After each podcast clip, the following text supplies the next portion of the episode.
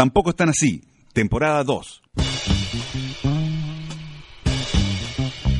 Así como los inmortales de Borges construyeron la ciudad, pero se conformaron con las cuevas para vivir, el ser humano de este siglo tiene frente a sí mismo la prueba de su inmortalidad.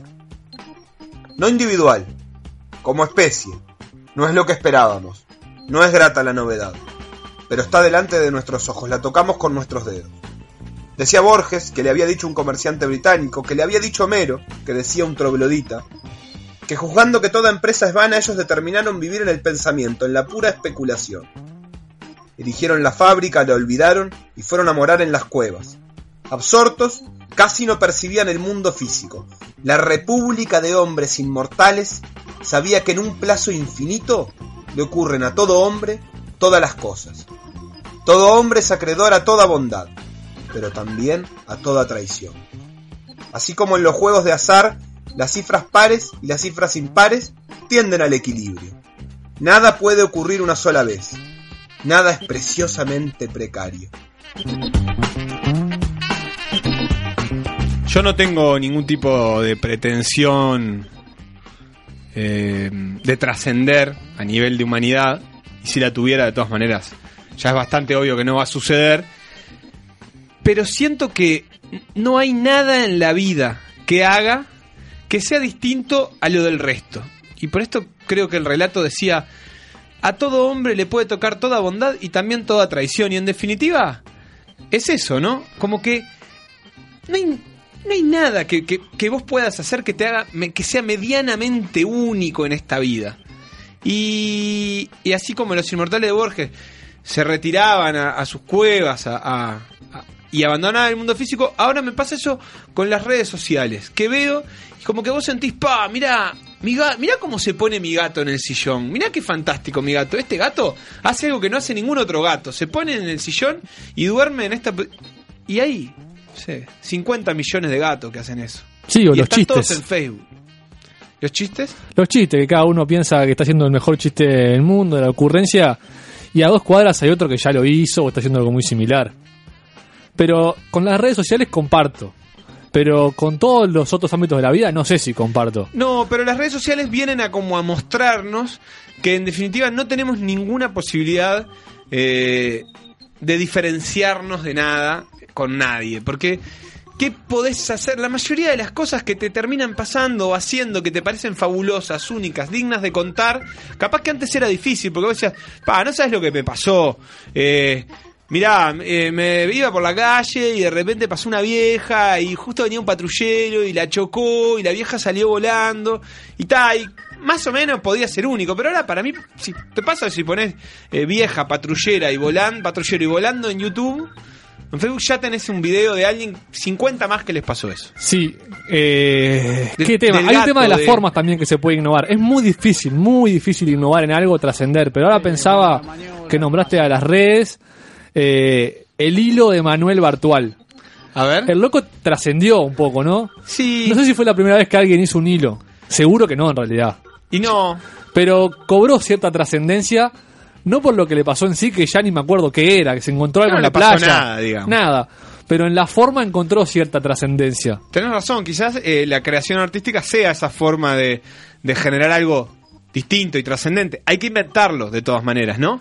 Sí, Eh, no o- sucede naturalmente, pero digo. o cosas- reformularlo en vez de o inventarlo. reformularlo, pero las cosas de la cotidiana que a vos te parecen maravillosas, eh, ya le pasan a todo el mundo. No te pasa nada que sea distinto a lo que le pase a un montón de vecinos tuyos y además lo están contando. Sí, la otra gracia, para no hundirnos en, en el tedio de todo eso, es encontrarle a esa uniformidad una gracia.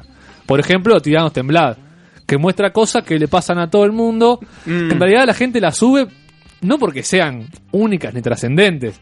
Es, nada, un perro que apareció como los hay miles. Sí. O un crack de la semana que camina con la cabeza y bueno. sí, pero, pero eh, se parece divertido. Sí, es divertido, pero al final de los tiempos, cuando esto siga avanzando y, y las redes y YouTube terminan de coleccionar en esa gran biblioteca borgiana todo lo sucedido en la humanidad, en definitiva vamos a haber sido todos un poco inmortales, porque a todos nos va a haber pasado todo, pero al mismo tiempo a ninguno nos va a haber pasado nada, en definitiva.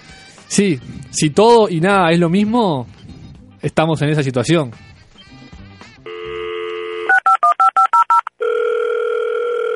Gracias por comunicarse con el Departamento de Atención al Cliente de Tampoco Están Así. La siguiente comunicación puede ser monitoreada. Su llamada es muy importante para nosotros. Por favor, aguarde en línea y será atendido por el primer conductor disponible. Tampoco están así, habla William con una sola L. ¿En qué puedo servirle? Hola, ¿qué tal? Llamo porque me descargué un programa de ustedes y decía que era de humor y entretenimiento y la verdad es que me vino sin humor y sin entretenimiento. Bueno, muy bien. Un segundo que ya le paso a la persona encargada, ¿eh? Hola, hola Nachito, ¿en qué puedo ayudarle? Hola, le decía a tu compañero que el programa de humor y entretenimiento me vino sin humor y sin entretenimiento. Déjame ver, porque me parece que te pasaron mal. Pero pará, porque... Hola, ¿qué te puedo ayudar? Concha de la madre. Sí, Bueno, te pido que me hables bien porque yo te estoy hablando bien, ¿sabes? Ta, disculpa que sé que no es con vos, pero mira, llamaba porque el programa de humor y entretenimiento tampoco es tan así, Ajá. me vino sin humor y sin entretenimiento. Sí, sí, sí, sí. Pará, sí, este, mm, te paso con Carlos. Hola. Puta madre, me están paseando por todos los internos y llamo porque el programa de humor y entretenimiento tampoco es tan así, me vino sin humor y sin entretenimiento y quiero saber a quién le puedo reclamar. Pará, pará, un poquito. ¿Vos estás escuchando la versión gratuita o la versión paga? Ah, la versión gratuita, no, no sabía que había una versión paga. Entonces, ¿de qué te quejas, hermano? Esperá que te paso con Alfonso. Pero, Hola. sí, mira, ya es como la quinta vez que lo explico y estoy medio cansado. Lo, descargué el Tenés programa, razón. pero descargué el programa y no tiene ni humor ni entretenimiento. Tenés razón. Sí, pero... Sí, la verdad es que tenés razón. Tampoco están así. Tampoco están así. Temporada 2. Tener la razón está sobrevalorado. Está sobrevalorado.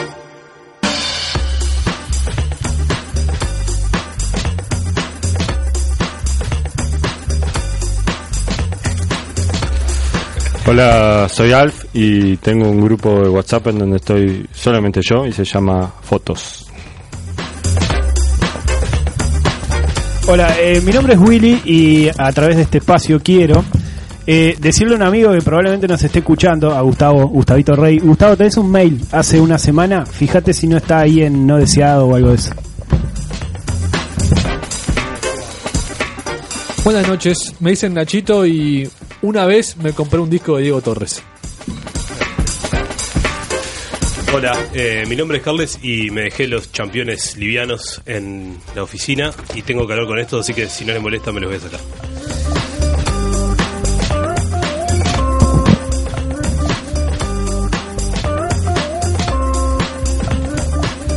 Mi nombre es Sebastián y quería decirte, Carles, que deja de hacerte el cheto como el otro ese que come frutillas maceradas. Por favor.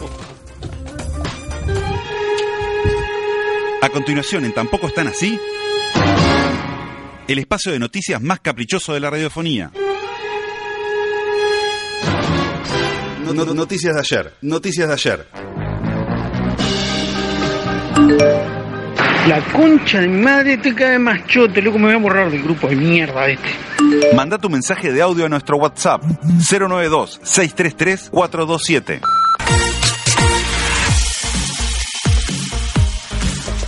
El Rincón del Pi.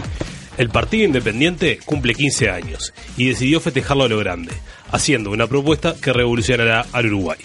Concretamente, plantea que la tragedia de los Andes sea estudiada en los programas escolares. ¿Votamos? Mentira, no te creo. Te lo juro. No te creo. Ta, capaz que yo pegué las noticias, pero pasan las dos cosas simultáneamente. ¿Sí? Sí. ¿Es así? Sí, no es que dijeron, para festejar vamos a hacer esto, pero lo hicieron. Bueno, primero que nada, felices 15 primaveras Oh, para el Pi. Pablo. Que ¿Qué? Ahí está, mirá, Este. Banca de. despertará siendo senador mañana. ¿Qué va en el video de 15 del Partido Independiente Ah, cuando logros, ponen este, las fotos? Con, ¿Qué- Fi- con pero Fito cuál de fondo, con Brillante sobre No, lo canta, ¿Qué lo va? canta Jaime, que es partidario del Pi. ¿Sí? Sí. Sí. ¡Se primavera! ¡Tiene que cumplir! Bueno, el momento que asume Pablo la, ma- la banca del Senado. Qué Ah, es un lindo. momento alto. Sí. Jura Bueno, como de mano levantada. Fotos, eh, fotos. yo juro. La familia de Pablo en, la, en las barras de, de la cámara. El video de Pablo eh, peleándose con un inspector. Sí, ¿por qué no? Qué lindo. qué El lindo. tweet, el tweet de Pablo dando el teléfono. Vos sabés quién soy yo. el tweet de Pablo. Eh, y algún, algún logro político deben tener. Por ejemplo, No, no. Digo, Debe tener. Deben tener, me imagino. Algo. O alguna alguna comisión que lograron que salga. Esos momentos tienen que estar. Algún proyectito Eh, de ley. Había uno de. ¿No se acuerdan de una campaña que tuvieron hace poco de los jóvenes Pi? ¿Iba algo con el número matemático relacionado? o- No sé, pero era Qué malísimo. Era, lindo era tipo. eso, Las remeras amarillas 3, 14, 16. Podrían encararlo por ahí, me parece. ¿Alguna vez ahí. el PIS sacó unas elecciones 3,14-16%? Oh, claro, qué las bueno. primeras. Debe haber andado ahí, ¿no? Antes se llamaba distinto. Sí. Tiene que haber sido un chiste de la diaria, Sí, bueno. ese seguro. 3, 14, 16% para el Partido ¿Y esta Independiente. propuesta cómo es, Carles? ¿Me la repetís? Concretamente, plantea que la tragedia de los Andes sea estudiada en los programas escolares. Co- ¿Cómo? Ponerlo en la currícula como diciendo, viste que cuando Bueno. parece que es imposible, podés salir adelante. Ah, con una lección de vida. Eso Claro, es, claro, ah, vos, hacen, han hecho todo para seguir dando lo- las charlas motivacionales. Sí. Ya no saben qué acaparar más. No, no. Después también hay que presentar una, una ponencia de llevar tipo un kilo de falda. Ah, y bueno. A mí no me parecería mal incluirlo en los libros de historia uruguaya como un hecho que sucedió acá y que no está mal saberlo. Pero ¿y qué, qué, cuál, con qué relevancia? ¿En Nah, qué- es un hecho. ¿En historia decís vos? Sí, en historia uruguaya, en historia del siglo XX uruguaya. Pero no tiene ningún tipo de... ¿Qué tarado? de- Vamos, de- un hecho importante es. ¿Y No, qué- no vamos a decir que no. ¿Qué cosas tiene más importancia que eso? No sé, como... Y todo el resto. La vida de la gente. Como No, es como que digas la tragedia de Jung, yo qué sé. ¿Qué Yo creo- No, bien, no, pasó, no, Pero a no comparar. deja ninguna enseñanza, nada. Y- esto es- sí, bueno, No, mira, pero más no allá de la tires de un enseñanza. tren sin frenos. que- ¿Cuánta gente se murió en la tragedia de Jung? Es feo contarlo por muertos, pero ¿cuánta gente se murió en la Y tragedia diez. de Jung? ¿Tantos? Sí, bastante. ¿Qué Eh, pasó en la tragedia de Jung? Buah. El desafío del corazón, Humberto Ah, Vargas. Chucu, chucu, chucu, Eh, yo vengo del futuro y les quiero decir que este tema se toca cuando tocan Páez Vilaró. Entonces Ahí los va. niños en el 2150, bueno, Páez Vilaró, ¿no? y el hijo de Páez Vilaró, y se comunicaban por la pintura y ta. Y se- son dos párrafos en un libro de... Me parece Que habla bien. de Tavares y todo además eso. debe ser un tema en- a nivel escolar difícil de tocar porque sin contar la Claro, parte hay- hay que en que la- y sin todo. contar la parte de, de- de- de la dieta No, de, pero eso de los participantes. Eso para pierde mí es parte Para mí es Claro, la parte más medular. importante. claro por eso pero en la escuela Salí, no, Canesa, salí. en la escuela no debe ser favor, fácil a ¿Por los qué no 8 lo años puede- ¿Por qué no lo puedes contar? ¿Qué tiene Está malo? yo no dije que no lo puedas, digo que hay que tratarlo con criterio. Ahora estás enseñando a los, a los niñitos a no morder. Pará, parrado. Y pero- Teresa Suárez por un lado. Que no, Ulises, no, muer, no muerdas a Agustina, Felipe, no, bueno. podés morder. No, parrado. No, pero si parrado.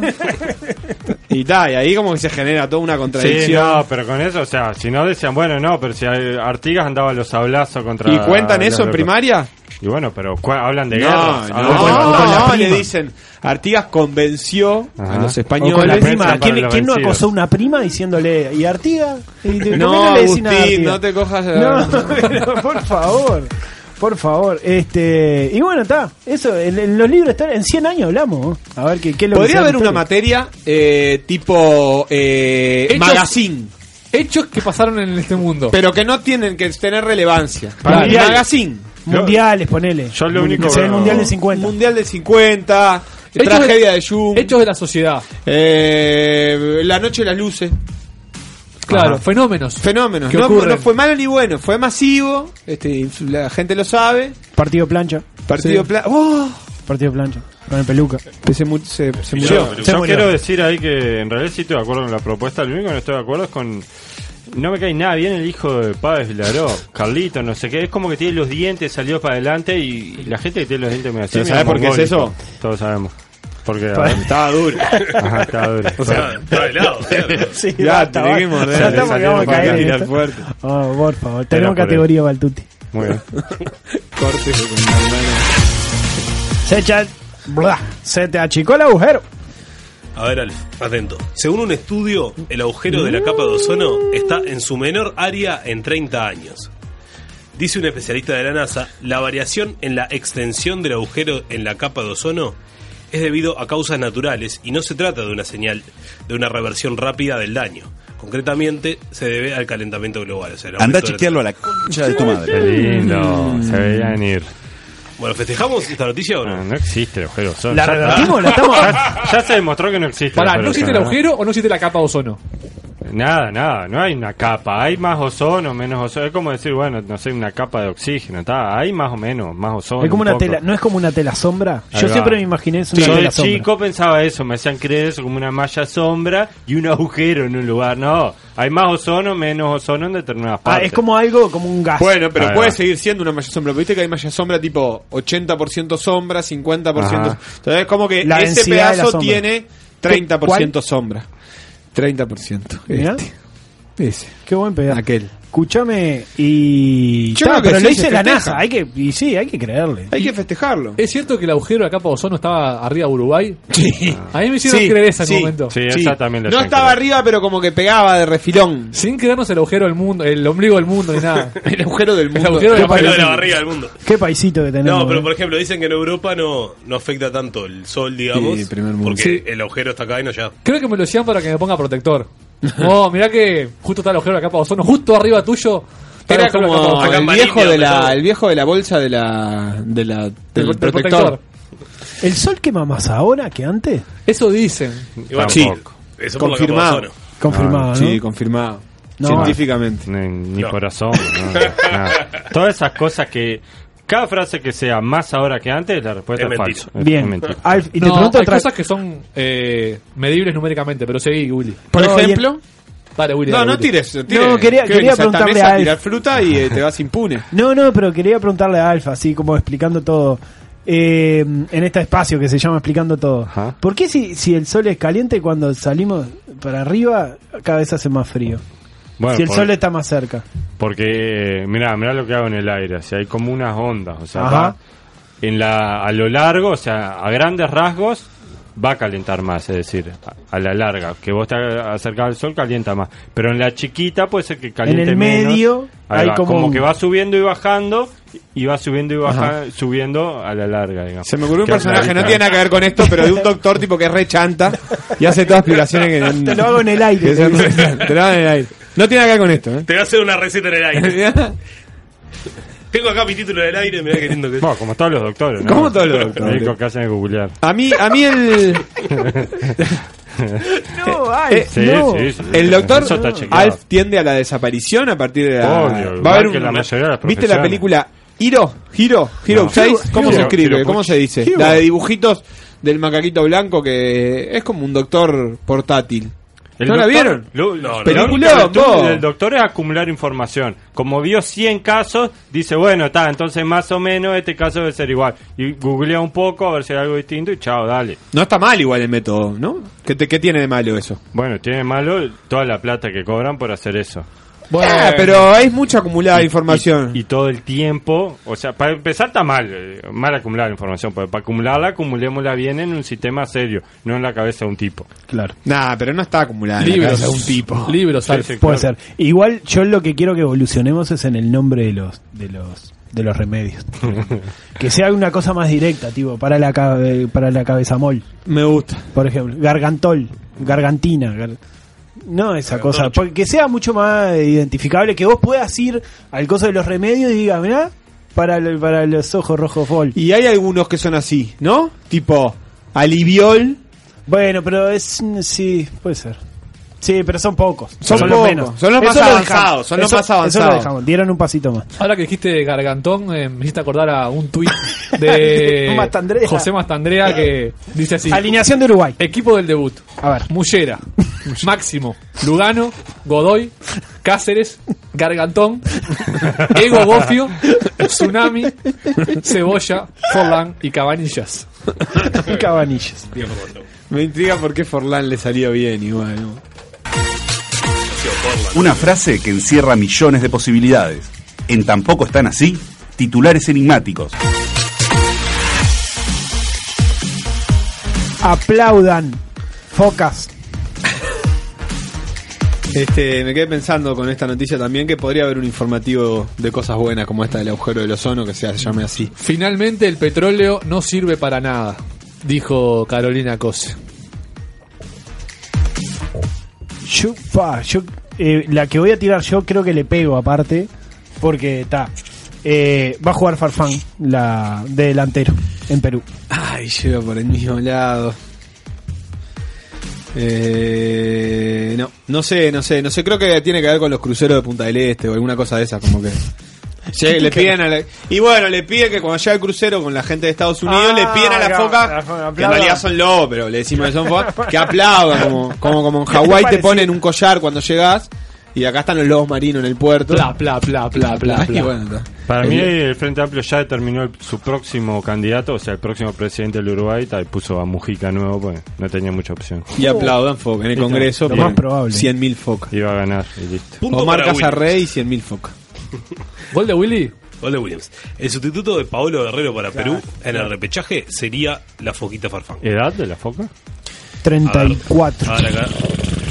Ya lo googleo. 32, 32, ¿Qué, 32. su- qué supieron del caso de este Es de Paolo la, Guerrero? de la sub-20 de, de- Era, era, era té de coca al final. Estaba- estaban Fue gripado. el, el penúltimo Sí, partido y de las la dio. eliminatorias. Ah, No, era té de coca. Estaban tomando merca Vos- full y de repente uno trajo té de coca y, ta, y ahí fue Es que que- no, parado, eh, te va al Loco, carajo. Té de y- coca, no, El boludo. partido, Paolo. Está ahí. 33 años para 33. Jefferson Claro, Agustín cumple Farfán 34 Guadalupe. ahora. Un pibe. Creo que tenía 32 antes. 33 recién Y cumplidos. Paolo anda por ahí. Paolo, En su qué cosa, qué cosa para Guerrero, ¿no? Todo lo que ha luchado, para toda, toda su vida perdiendo. Es como que Martín se pierde un mundial con Bolivia por ejemplo, y clasifica a Bolivia. Es una cosa que. ¿Y no debería perder los puntos Perú? Pregunto. No, No, no, no. no, no, por tomar merca, no. No, yo Si no, que, familia. que la reglamentación increíblemente dice que para perder los puntos, más de dos tienen que dar positivo. Cuando en realidad creo que son dos los que van al control, así que es imposible. que Está muy bien puntos. hecha la Es como, reglamentación. es, como la, es como la ley esa que Está no muy podía, bien. no podés tener porro, pero podés consumir. La reglamentación antigua, ¿no? Ajá. Que no podías por tenencia te metían en cana, pero por consumo no. 33 años para José Paolo Guerrero González. Dos, eh, te dice, a vos te dicen la es, es de los mejores apodos del No, fútbol pero aparte mundial. Foquita Farfán. o sea, Aparte no hay otro. tiene todo. Tampoco El hay otro- otro, no, se no. A mí creo que eh, debe estar en mi top. Otro que me gusta mucho, mucho, mucho es el Anguila Gutiérrez. ¿Quién es? Era un arquero de fútbol argentino. Y el chorrillano Palacio. El chorrillano, el chorrillano El Palacios Palacio. es el Chorri Palacio. Ah, no sabía que era Pero chorrillano. es por chorrillano, de ¿Y chorrillo. qué es chorrillano? Es ¿Qué Es es que el creo, que, es una región de De ahí que va. medio Pero- que- Ahí va. ¿No? Y- no, no, no, no, no, no, no. Después está el pijudo Bermúdez también. ¿Ese de dónde era? Era más sutil, ese no, ese es uno de Colonia ya. Pero eso que, Pero que- ¿por qué será tuyo. que No, no sé, ¿Por nunca- qué será que le decían? nunca le Es, es- sacamos es una pizza del barco, ¿no? Creo que. del mástil. Y la del Malaca, esa era difícil de explicar, Sí. ¿eh? Está bueno. griego. ¿Por qué te dicen Malaca? Un boludo griego. No sé si está chequeado. Y el loco debe haber dicho mil historias y cuando llegó Google cagó. Malaca.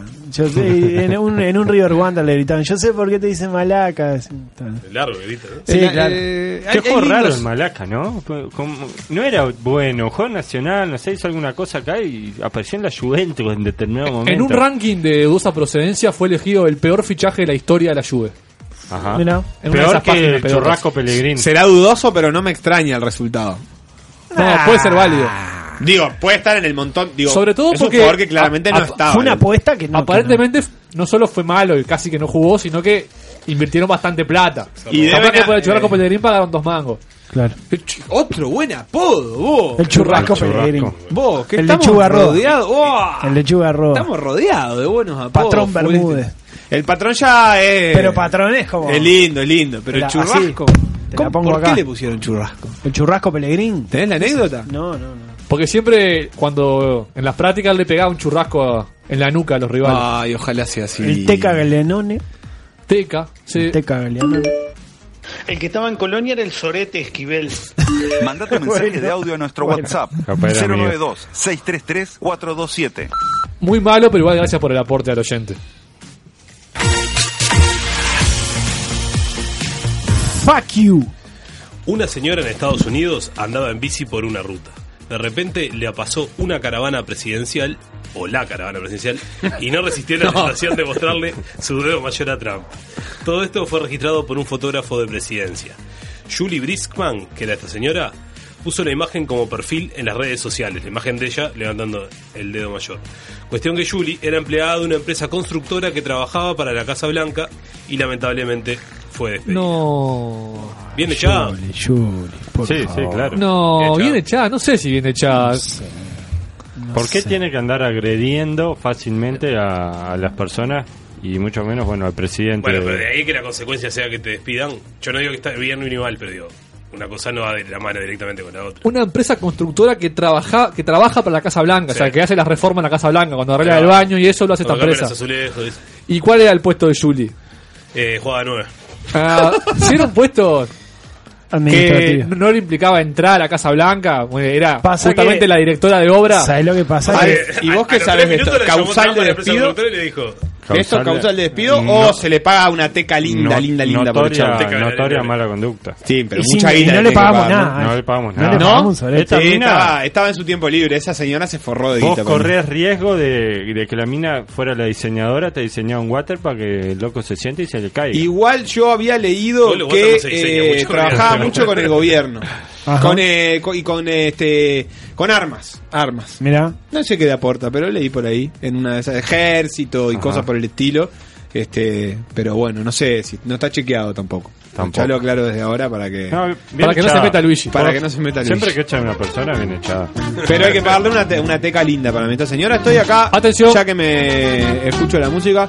Redacción de subrayado. Voy a ponerme en la piel de Discus E S03KXEQSRW. Le voy a pedir a William, si tiene ahí a mano, que se ponga en la piel Sí. del Robert Ariel. Y reproduzcamos este lindo diálogo. Yo soy el Robert Ariel. Y yo soy Discus y digo, obvio, si trabajás en la Coca-Cola y le haces esa seña a Papá Noel, te pasa lo mismo. Si no lo hubiera subido como foto de perfil, no hubiera pasado nada. Hubiera quedado como una ciclista anónima, pero quiso los 15 minutos de fama. Ah, mirá qué bueno. Ahora sos el jefe de gabinete de Trump. ¿Qué, qué decís? Atendé la boca y no te metas en lo que no entendés, ¿eh? Andá a buscar azúcar a la frontera y dale el besito, el besito a mamita donde te enseñó. ¿Y qué tanto nombras a mi mami? ¿Qué relación pervertida tuviste con la tuya que planteas cosas sin sentido? Pobrecito. Mm, Le diste el besito a la mami y habrá quedado con una sonrisa de oreja a oreja. Esta flor que está naciendo, esa es flor que brilla más. Todo eso se Claro, parece la sonrisa de mamá. Pero escuchame, escuchame, si yo si no se hago la tuya, me, informo en internet. Lástima que no tenga tanto tiempo como vos, Gil. ¿Contenta tu mamá? Estará cantando la felicidad. Ja, ja, ja, ja. Pobrecito, te lo voy a prestar un rato, así chupás un poco de. No. Epa. Seguramente careces de madre o te abandonó por andar atrás de alguna happy. ¡Eh! Uy, uy, uy, se enojó el Robert. Y, No, Robert. Robert, y vos, si das información personal, después tenés que afrontar las consecuencias. Nadie te había preguntado dónde te enseñó mamita a dar los besitos. Y es Robert, sin T. ¿Y de dónde sacás la conclusión de que me enoje? De que me enojé. No podría enojarme con un incoherente como vos. después te cuento dónde me enseñó. Ponete cremita. Tranquilo, Edipo. Lo que pasa en tu casa queda en tu casa. ¿Y cómo sabés lo que pasa en mi cada, bandido? Estuviste probando y te gustó. Hablas desde el conocimiento. Paren un poco, todo por un dedo a Trump. Sí, pero Todo se metió esto. con mi mamita. Y ¿Cómo después te, te ofreció que le chupe la teta a la madre. ¿no? Sí. Cosa- Igual no, no tocaron Claro. el tema frente amplio, que ta, me parece un avance. Sí, estaba de caer, estaba de caer. no. Era nada, capaz que dos mensajes más adelante estaba. Y hablando de... No voy a decir nada. ¿No? Porque Bueno. puede ser que esté en otra noticia. Bien, sigamos. De americanos famosos en Uruguay. ¿Con Naye? No, Carles. A Yelén la estafaron con la plata de su cumple de 15 y se abrió una colecta. Como Uruguay está lleno de vivos, un par se anotaron como amigos de Ayelén para juntarle la plata, pero ni la conocen y se quedaban con la plata. ¿Es una causa tendible para colaborar un cumpleaños de 15 o deberíamos ser solidarios con causas más nobles? Bueno, no, para mí nunca está bien donar, ¿no? Así que imagínate para el cumpleaños de 15 de Ayelén. ¿Quién es Ayelén? ¿Es conocida? No, no, pero o sea, no hay una cuestión en las redes sociales porque a Ayelén la, la estafaron con la organización de su cumpleaños. Un relajo, aparte, eh, fue el, el, el cuento Pobre. ese que se, está- que se están clavando al mozo cuando... Ah, no sé, no sé. ¿No? Porque hay No, una no, historia así, que el Sí, cumpleaños acá, era todo un el- caos, El, no sé mudito qué. afuera hace que sí. Tiene que haber los dos historias. son- Sí, que estaba, que era un lío y que la comida no aparecía y que era poca y que la, la música era una poronga, no sé qué, y que en una, la tía, y que en una la tía abrió la cortina para ver si están sirviendo comida y se están clavando al mozo. Igual ¿Quién mal se lo estaba Ayelén. clavando? Y no sé, otra persona. Pero pará, Ayelén se, se comió los mocos porque dos desconocidos ofrecieron para juntarle la plata. Claro, redes sociales. Eh, yo pongo mi Y cuenta. la estafaron de vuelta. dame plata para. Va, pero Ayelén, con ella pila, dos desconocidos. Pero, ah, y si vos agarrás publicás, che, yo soy amigo de Ayelén, pu- eh, pongan plata en mi cuenta para ayudarla. Y bueno, Sí, ¿y sí. Ayelén qué puede hacer? Yo Ayelén y yo desconfío. A mí me parece... No, pero eso no tiene nada que ver. Uno Sí. cualquiera agarró y publicó eso. Que ella no tiene que confiar. Ah, no le robaban la plata de su cuenta, sino que No, abrieron no. cuentas Yo, paralelas. yo agarro y digo, che, yo soy amigo de Ayelén, depositame plata a mí. Y Tengo, tengo, no me gusta el- la cumpleaños 15, pero me da mucha tristeza, Yelen, pobre. Porque A mí me da tristeza. Yo qué Eh, Tenemos que abrirme uno Si el tiene un claro, de última si tiene un gusto de mierda por si festeja el cumpleaños, yo que sé. No, está, a ver, cumpleaños 15, que cumpleaños 15. pero- Tiene cumpleaños 15 y El la estafaron 15. a la, no a ella, ¿no? A la, a la madre, al padre. Está, Bueno, pero, pero- el- ella se quedó sin su Y ella ilusión se de la quedó- fiesta. me da mucha tristeza. ¿Cuándo fue que cómo fue lo de la estafa al, al Pulpo Viera? ¿Cómo fue? El Ah, partido fue aquel. en el partido. Oh, sí, sí, que el Sí. organizador se quedó con la plata. Habían juntado tipo 300 mil dólares y le pagaron 15. A él, ponele. 15 mil. Qué raro. tal, y como, no sé. No sé, todo muy dudoso.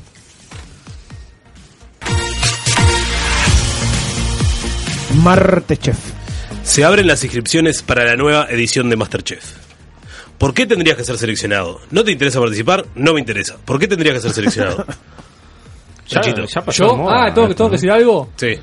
Yo porque, uno, tengo un sueño y voy a luchar por él y yo vengo acá a aprender. Qué buen participante de Masterchef Nachito que cocina. Tremendo. con- Tremendo. Hoy vamos a cocinar Conoce con cuatro ingredientes. Cordero y no Cocina no, Thai. Yo tengo esto acá. Cocina Tengo- Thai. Sí. Moñita. Po- po- ¿Podrías postularte Sería como... por nosotros y que te hagamos como un seguimiento? Viste que siempre le- les valoran tener un estilo propio. Vos tenés que ser vos mismo, pero elevarlo a ser un Masterchef. Y siempre el mismo plato vos. Pero capaz que unas moñitas con queso se pueden elevar a un Masterchef. ¿Le Todo tu- el tiempo. ¿Le da tu personalidad? Y todo el tiempo lo mismo. Pero la cocina era con membrillo, te dicen. Y bueno, sí, pero- acá están este Moñitas de membrillo membrillo que está aquí al Martín lado del Fierro. plato y moñitas con queso.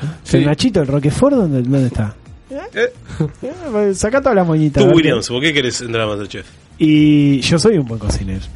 Yo soy un buen cocinero. Pero no, no, no voy a entrar a Masterchef. No, porque ¿por se necesita un tiempo. Ah, ¿por qué quiero? Sí, Y bueno, porque tengo, tengo lo mío. tenés cosas para dar. Tengo cosas para dar. Tengo ¿Querés lo ver lo que tengo para dar? Después, ahora en la, en la Ahora en tanda. la, pa- en la pausa vamos a... Alf.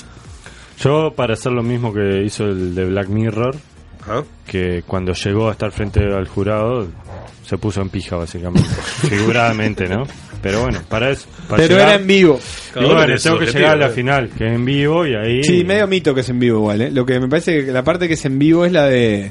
No sé porque nunca lo vi. Creo que le- hubo tuvo una polémica porque al final como que en vivo era cuando les daban el diploma nomás. Ah, entonces no dan lugar a esto. Claro, no dan lugar a esto y de todas maneras sos como eso ese cuento de Olina o como eso que dice Olina siempre que es como que eh, te esforzás tanto en la mentira, en la mentira para lograr ese objetivo que al final como que te termina un poco gustando. Bueno, el de Black Mirror terminó así, perdón por el spoiler, pero. Y porque sí, está. Yo no quiero ser Masterchef, pero si tuviera que serlo porque no tengo no tengo pelos en la lengua. A ver, ¿Eh? ninguno, ¿eh? Eh, Tremendo. Eh, pelo. una mancha de yerba asquerosa, ¿no? Eh. ¿Es yerba eso? Pero eso- ¿Crema de juez? ¿Estás tomando crema de juez? No, Yerba no, blanca. Ajá, no es yerba. Estuve con. Sintieron, a- a- hablando de, de todo el tema de Masterchef, ¿vieron una pole- no polémica, pero un comentario que está bastante fuera de lugar de un usuario de Twitter Ajá. que levantó polémica? No sé si lo vieron. Que, eh, vieron que Lucía Soria se casó. Ajá. No sabía. Y eh, sí, Felicidades. felicidades, para no sé, un Lucía Soria es eh, una de las juradas de Masterchef. Exacto. Bien. este fuerte como bueno y entonces eh, sale una foto de espalda de Lucía Soria y un tipo vio la foto y dice vos ¿Cómo está para ponete, no, no, No. no, no, no, al peor me parece. Dijo, vos, tenés que ponerte tanga. Porque le, le marcaba el vestido como una, como una bombacha, no, no vieja, pero un culot, digámoslo. Ajá. Entonces un tipo le hace, y le cayeron al Pero en tipo- qué, en qué, en qué, en qué red, en una red social. en Twitter, en Twitter. Ajá. en Twitter. Tipo, vio, puso la foto y dijo, oh, este, no me acuerdo cómo fue el comentario, pero tipo, oh, te que en una ocasión así tenés que entangarte. Una cosa así le dijo. Y bueno, le cayeron con todo, chiquito. Al tipo. Le cayeron con todo. Capaz que tenía razón, ¿no? A mí me hubiese gustado. Yo creo que estando Igual- equivocado no hay que darle ningún tipo de Ni repercusión los No, ni- comentarios. claro, Eh, no sabe ni en qué tono lo dice. No, no, sí, claro. Pero está, quería comentarlo porque. me- Y hay una foto muy linda que recién nos pasó nuestro productor. ¿Ah, eh, sí? De Lucía Soria también, que bueno. Este... Ah, ¿era esa foto? No, no, era otra. Ah, era esa otra. foto no era Me parecía que Tiene no era. tatuaje en el tobillo, Lucía Soria. Ah, no se le veía el tobillo en la Tatu- foto que pasaste. No, Y no, también no. tiene un tatuaje En la espalda. en los bíceps. Negra la minifalda. Le, le rodea el brazo, digamos. Bien. Lucía Soria es un 5, estamos de acuerdo. O... No estábamos acá para. Me parece que no, da para cosificar a la cosifiquemos, mujer. no. Ese No. está en Canal 10. Poniendo, está en el. Tiene, para mí es un 10 también. sí. Pero Sí, no da. eh, la fama la, la- le suma. El poder. Sebastián, Bueno, Sebastián, ¿qué estás mirando ahí en tu celular? No, nada, otra cosa. ¿Me dan, me pueden, pueden estirar un poquito? X video. Se puso 5 a 0 Nacional contra Boston River, ¿eh? Bien, Ah, Paliza. La Bien máquina de nacional. las artes. Hechos. bien nacional. La máquina de las artes es un eh, lindo nombre para una academia de arte. Terminada en arte para el Tutti Frutti. La máquina de Laza. Hace arte con fútbol. Como el cuadro ese del Futbolear. hincha de Nacional y el hincha de Peñarol chuponeando. O una, una academia de salto largo, que sea, que la de Oh. Laza, que sea las artes. Pero cuando saltan, como un- tienen que hacer algo artístico, tipo un- una pirueta. Claro. No estoy todavía, ¿eh? Sebastián. No, no, sí estoy, estoy. estoy. ¿Sabían que Polonia es un país creado a partir de un sorteo entre dos reyes vikingos? Que el que ganó, eh, además del territorio, tuvo derecho a poseer a la hija del otro rey Ah, vikingo. No puede ser. Allá por 1322. Podrían haber compensado. Anda a chequearlo a la concha de tu madre. Foto de la hija. Uno ganaba el territorio y el otro poseía a la hija. en el territorio del otro. Bueno, no sé si es cierto, la verdad, porque no tuve tiempo de escuchar el audio de Felo Bolero, que nos va a contar este todo sobre Polonia, que además de ser este rival de, de Uruguay por estas horas, tiene su historia como país propia, aunque ustedes no lo crean, porque Sí, sí. Es un señor país Polonia, o una señora país. yo Ah. creo que es un señor y es medio amargado, como que está fuera con la escopeta. Para mí es una mujer, pero ya ¿Sí? hablaremos. Y sí, porque es Polonia. Pero es la vieja Polonia. Pero como con cara de orto. Mucho Sí. mi- milico coimero. Capaz que puede ser una mujer de pelo cortito. Sí, sí, arrugada. Bueno, vamos a tener eso del Felo Bolero. Además, vamos a tener el, si- en el siguiente bloque el especialista, este espacio para conocer profesiones que nos rodean. Yo tengo el presentimiento que esta es una de esas profesiones de con pinta de loco, de desaforado, calentón, obsesivo. este ¿No les da eso? Va a tener, vamos a tener un DT de básquetbol. Bien. Sí, yo lo que sé de los de T de básquetbol Nunca es que tranquilo. En el minuto de tiempo, para mí no dicen nada. Pa, esa es la gran polémica, es pobre. todo mentira. No, hizo un est- hay un estudio científico de la Universidad de Stanford que dice que los jugadores retienen el 12% de lo que les dicen en, en ese minuto. Bueno, ya nos lo, nos lo va a explicar Diego. Diego, que es entrenador de un montón de cosas, de, de la NBA, todo. ¿O no? ¿Quién sabe? Después situación con Alf. Hoy vamos a hablar Conmigo. de todo lo que tiene que ver eh, con la búsqueda laboral. O el FIFA. ya, ya vamos a ver. Lo que vos prefieras, ¿qué preferís? No, para mí vamos a hablar eh, de, de la búsqueda laboral que cuando estás buscando trabajo tenés, puedes jugar al FIFA. Te tenés que dispersar un poco. Después cuando no estás cuando ya tenés trabajo No, no y también anunciar que es el último programa de Alf, ¿no? Sí, sí, que sí, está sí. bueno que. Qué bueno, qué bueno. Este, bueno, ¿en qué páginas buscar? ¿Cómo registrarse? Eh, ¿Se puede ir descalzo en la entrevista de trabajo? Este, ¿Hay que afeitarse o no hay que afeitarse? ¿Cómo armar tu CV? ¿Cómo armar tu Todo. ACB? Hay Todo, que, todo. hay que poner lo que uno quiere ganar. Ah, ¿Vos me lo podés contestar, Alf? lo vamos a contestar. ¿Maquillarse Perfecto. para la foto del CV o no maquillarse para la foto del CV? Ah, editarla Hay- con claro, hay que Te generar tiro, expectativa. te tiro una, Alf. El otro día, no. eh, yo, yo tengo trabajo, pero me ofrecieron algo que me resultó seductor.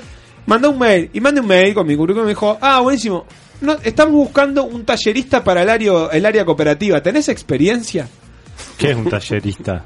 Y yo, yo sabía que no, porque no sabía qué era. Ni sabía que era, imagínate. Que es alguien que pueda darle taller a la- al emprendimiento para este con herramientas del cooperativismo. Y yo soy parte de una cooperativa y además soy un profesional. Pero me- no me dio la jeta, no me dio. No Le dije, ¿Cómo sinceramente, no.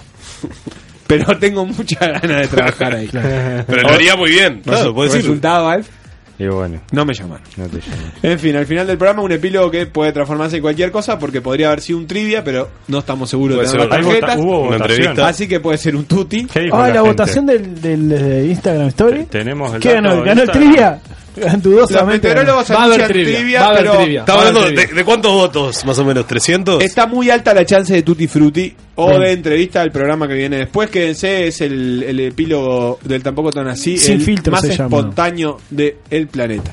Y en todo este programa, en el que las pausas no son pausas, como decimos casi siempre, tenemos la cartelera de cine del cine que más le gusta a Conrado Hornos. ¿Puede ser? Puede ser, ¿Qué sí. cuál es? Es una, la cartelera de cine pornográfico. Ah, lo, que se dan en los cines condicionados. Por si te aburrís de ver Pornhub, eh, X Sí, Video algo nuevo. y ¿no? Poringa, que difícilmente te aburras, pero bueno, ahí tenés. Bien. Eh, pero ahora mismo 63% Carloncho. de trivia.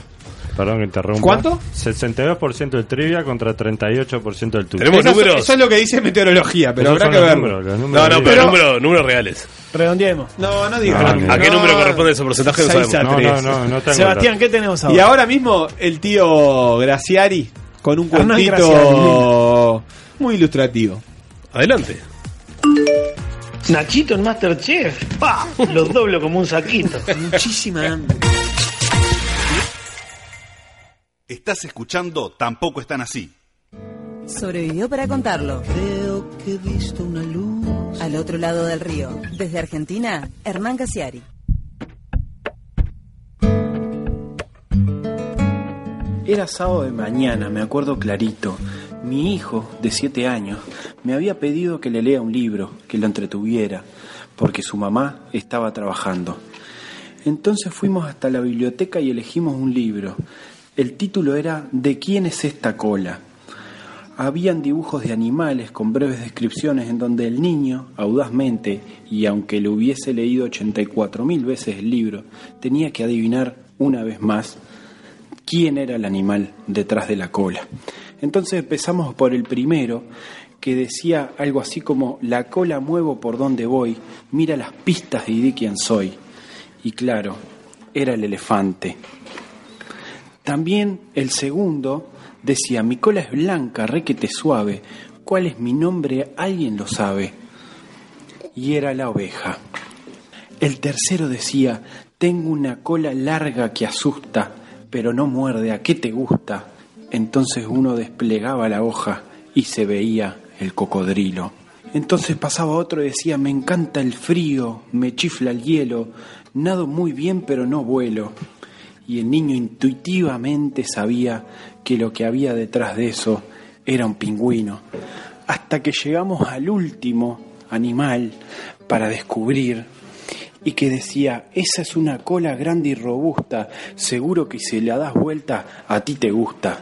Mi hijo me miró a los ojos y me dijo, Andy Vila, papá, esa cola es de Andy Vila. Tampoco están así.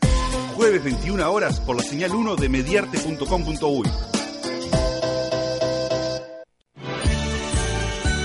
Dos estrenos este fin de semana en el mundo del cine condicionado. El primero se llama Los Informativistas. Cuenta la historia de un informativo matinal que en los cortes, en las pausas, los informativistas tienen prácticas de lo más diversas. También tenemos este fin de semana En el filo de la edad. Cuenta la historia de jóvenes que asisten a la facultad y que bueno, van seleccionando muchachas que apenas pasen los 18 años. Una película un poco reñida con la nueva agenda de derechos, pero que igualmente hace las delicias de grandes y chicos. Estos dos estrenos en sala private, triple X en convención 1129 y en varias salas. Tampoco están así. Tampoco están así. Has decidido aceptar el trabajo. Un plan muy sutil, digno de un profesional, sin duda un especialista. Ese tipo es muy bueno. Eres mi única esperanza. El especialista.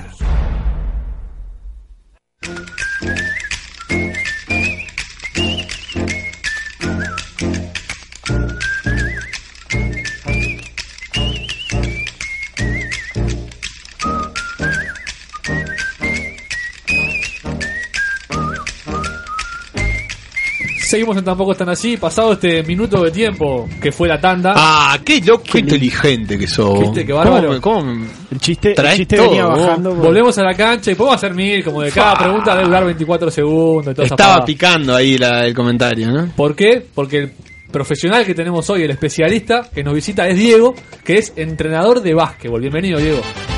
Bueno, muchísimas gracias por la invitación. ¿Qué tal? ¿Cómo están ustedes? Bien, Bien, todo excelente. bien, todo bien. ¿Cómo, ¿Cómo se llega a ser, o cómo se estudia para ser entrenador de básquetbol? ¿Hay una carrera? Sí, por supuesto. Este, yo la hice en el Instituto Superior de Educación Física, en el ISEF, Sí. ahí en el atrás del Estadio Centenario, que eran en su momento era, era la única la única carrera que existía para, para ser entrenador, Sí. que era dos años, este, eh, cursando este, las diferentes materias.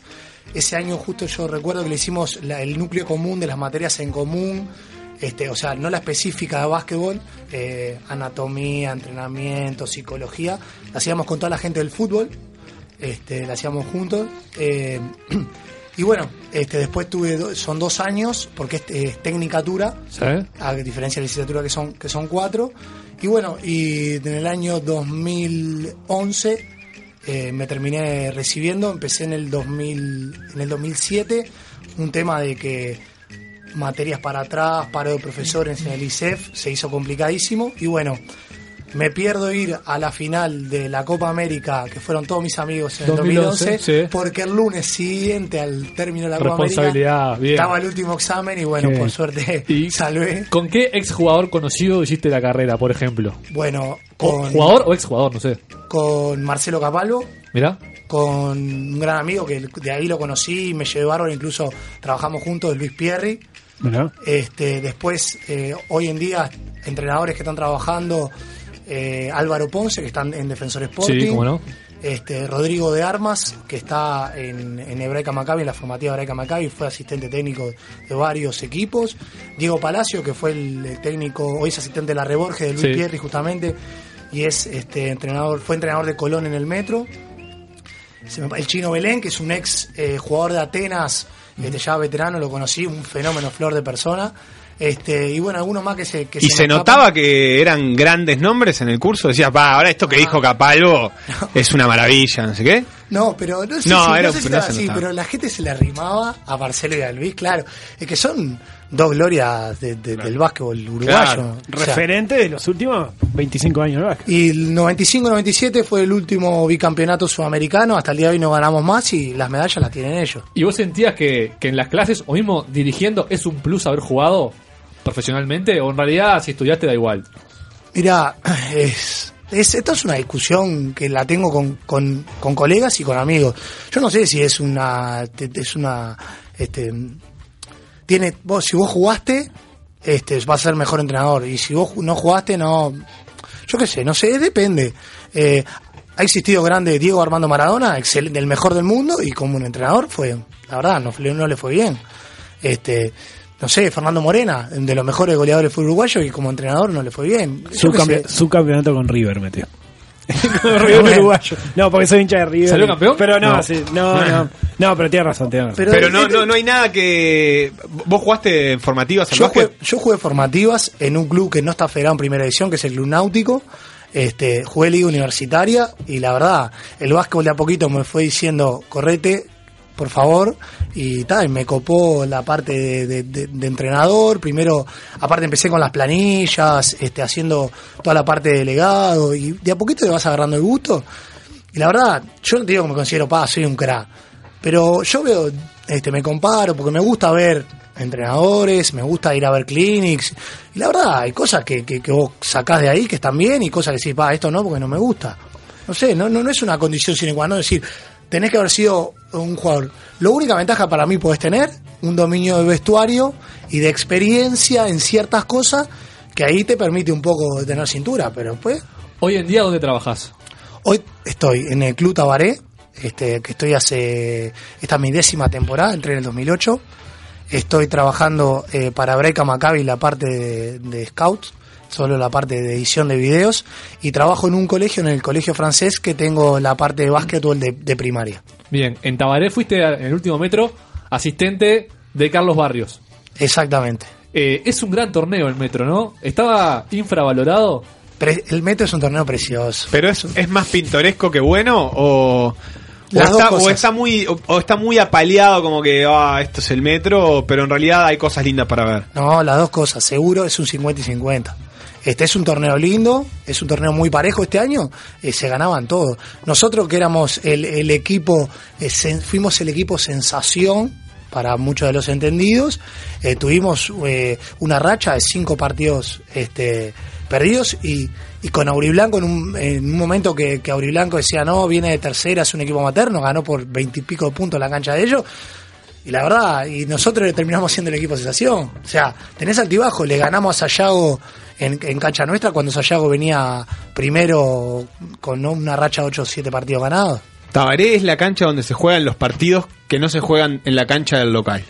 cierto. El 99% de los partidos que están suspendidas las canchas se juegan en Tabaré. Me acabo cancha. de dar cuenta. como, como ayudante, ¿cómo, qué, ¿qué porcentaje de tu impronta le pones al equipo? ¿O qué porcentaje podés ponerle al equipo? no? O sea, al no ser el, el, el, el técnico, el técnico técnico, digamos. Y varía, depende de partidos que, que estás más claro vos y le podés tirar o ves cosas vos y le tirás al entrenador, o hay veces que el entrenador este, está más claro ese día y bueno, este no, mira lo que me dijiste quizás sí, quizás no. Yo con los entrenadores que trabajé, con la gran mayoría que me, que me tocó trabajar, por suerte me dan el espacio, este, puedo tirarle, mirá, me parece que hay que cambiar una defensa de hombre a zona o hay que marcar mejor a, a fulano, hay que jugar tal sistema u otro. Este, todo varía, depende, es muy cambiante. Vos armas un plan de juego previo a un partido y capaz que ese plan de juego a los tres minutos te hacen un 10-0 y el plan de juego hiciste un papelito, lo tiraste a la basura y bueno.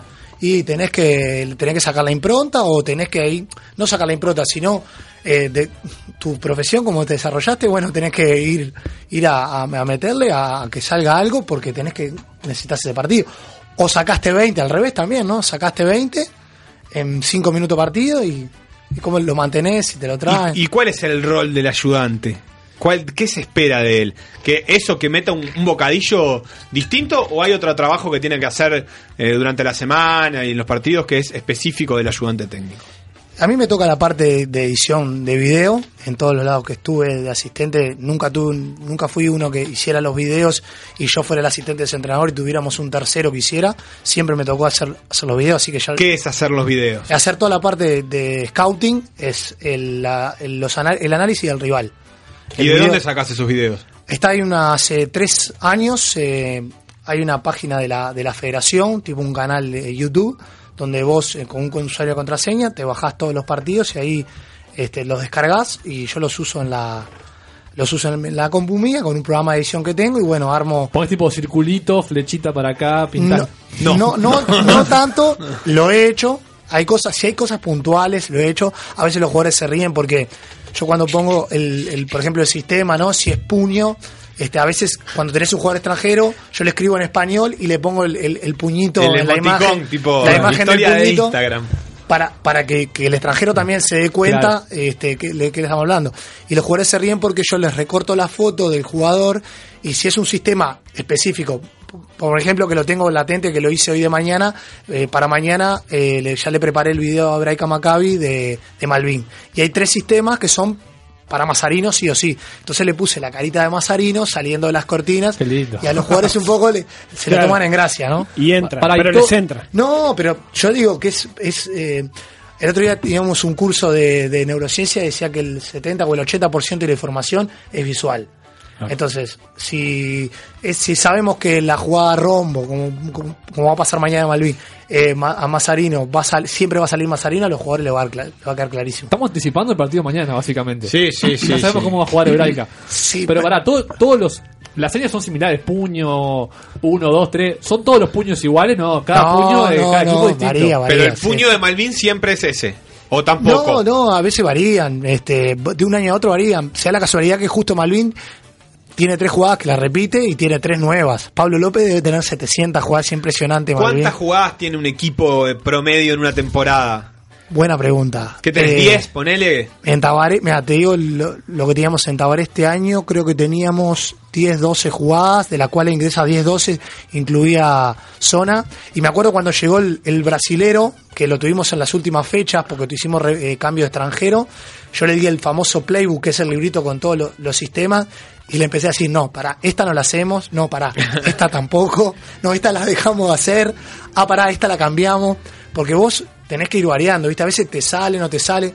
A uno le puede gustar jugar de una manera, pero de repente si no está saliendo, tenés que cambiar la manera de Y, jugar. y con el correr del campeonato tenés que cambiar entonces la seña de la jugada para. Porque, por ejemplo, la próxima vez que jueguen, capaz que Malvin en vez a puño le cambia el nombre para short Camiseta. o camiseta, porque vos ya sabés cuál es puño. Puede ¿O pasar, no? ¿No puede las, pasar. ustedes no las cambian, por ejemplo, el nombre? No, ¿Y no le pueden poner nombres graciosos para distraer al rival? Eh, tipo, poronga.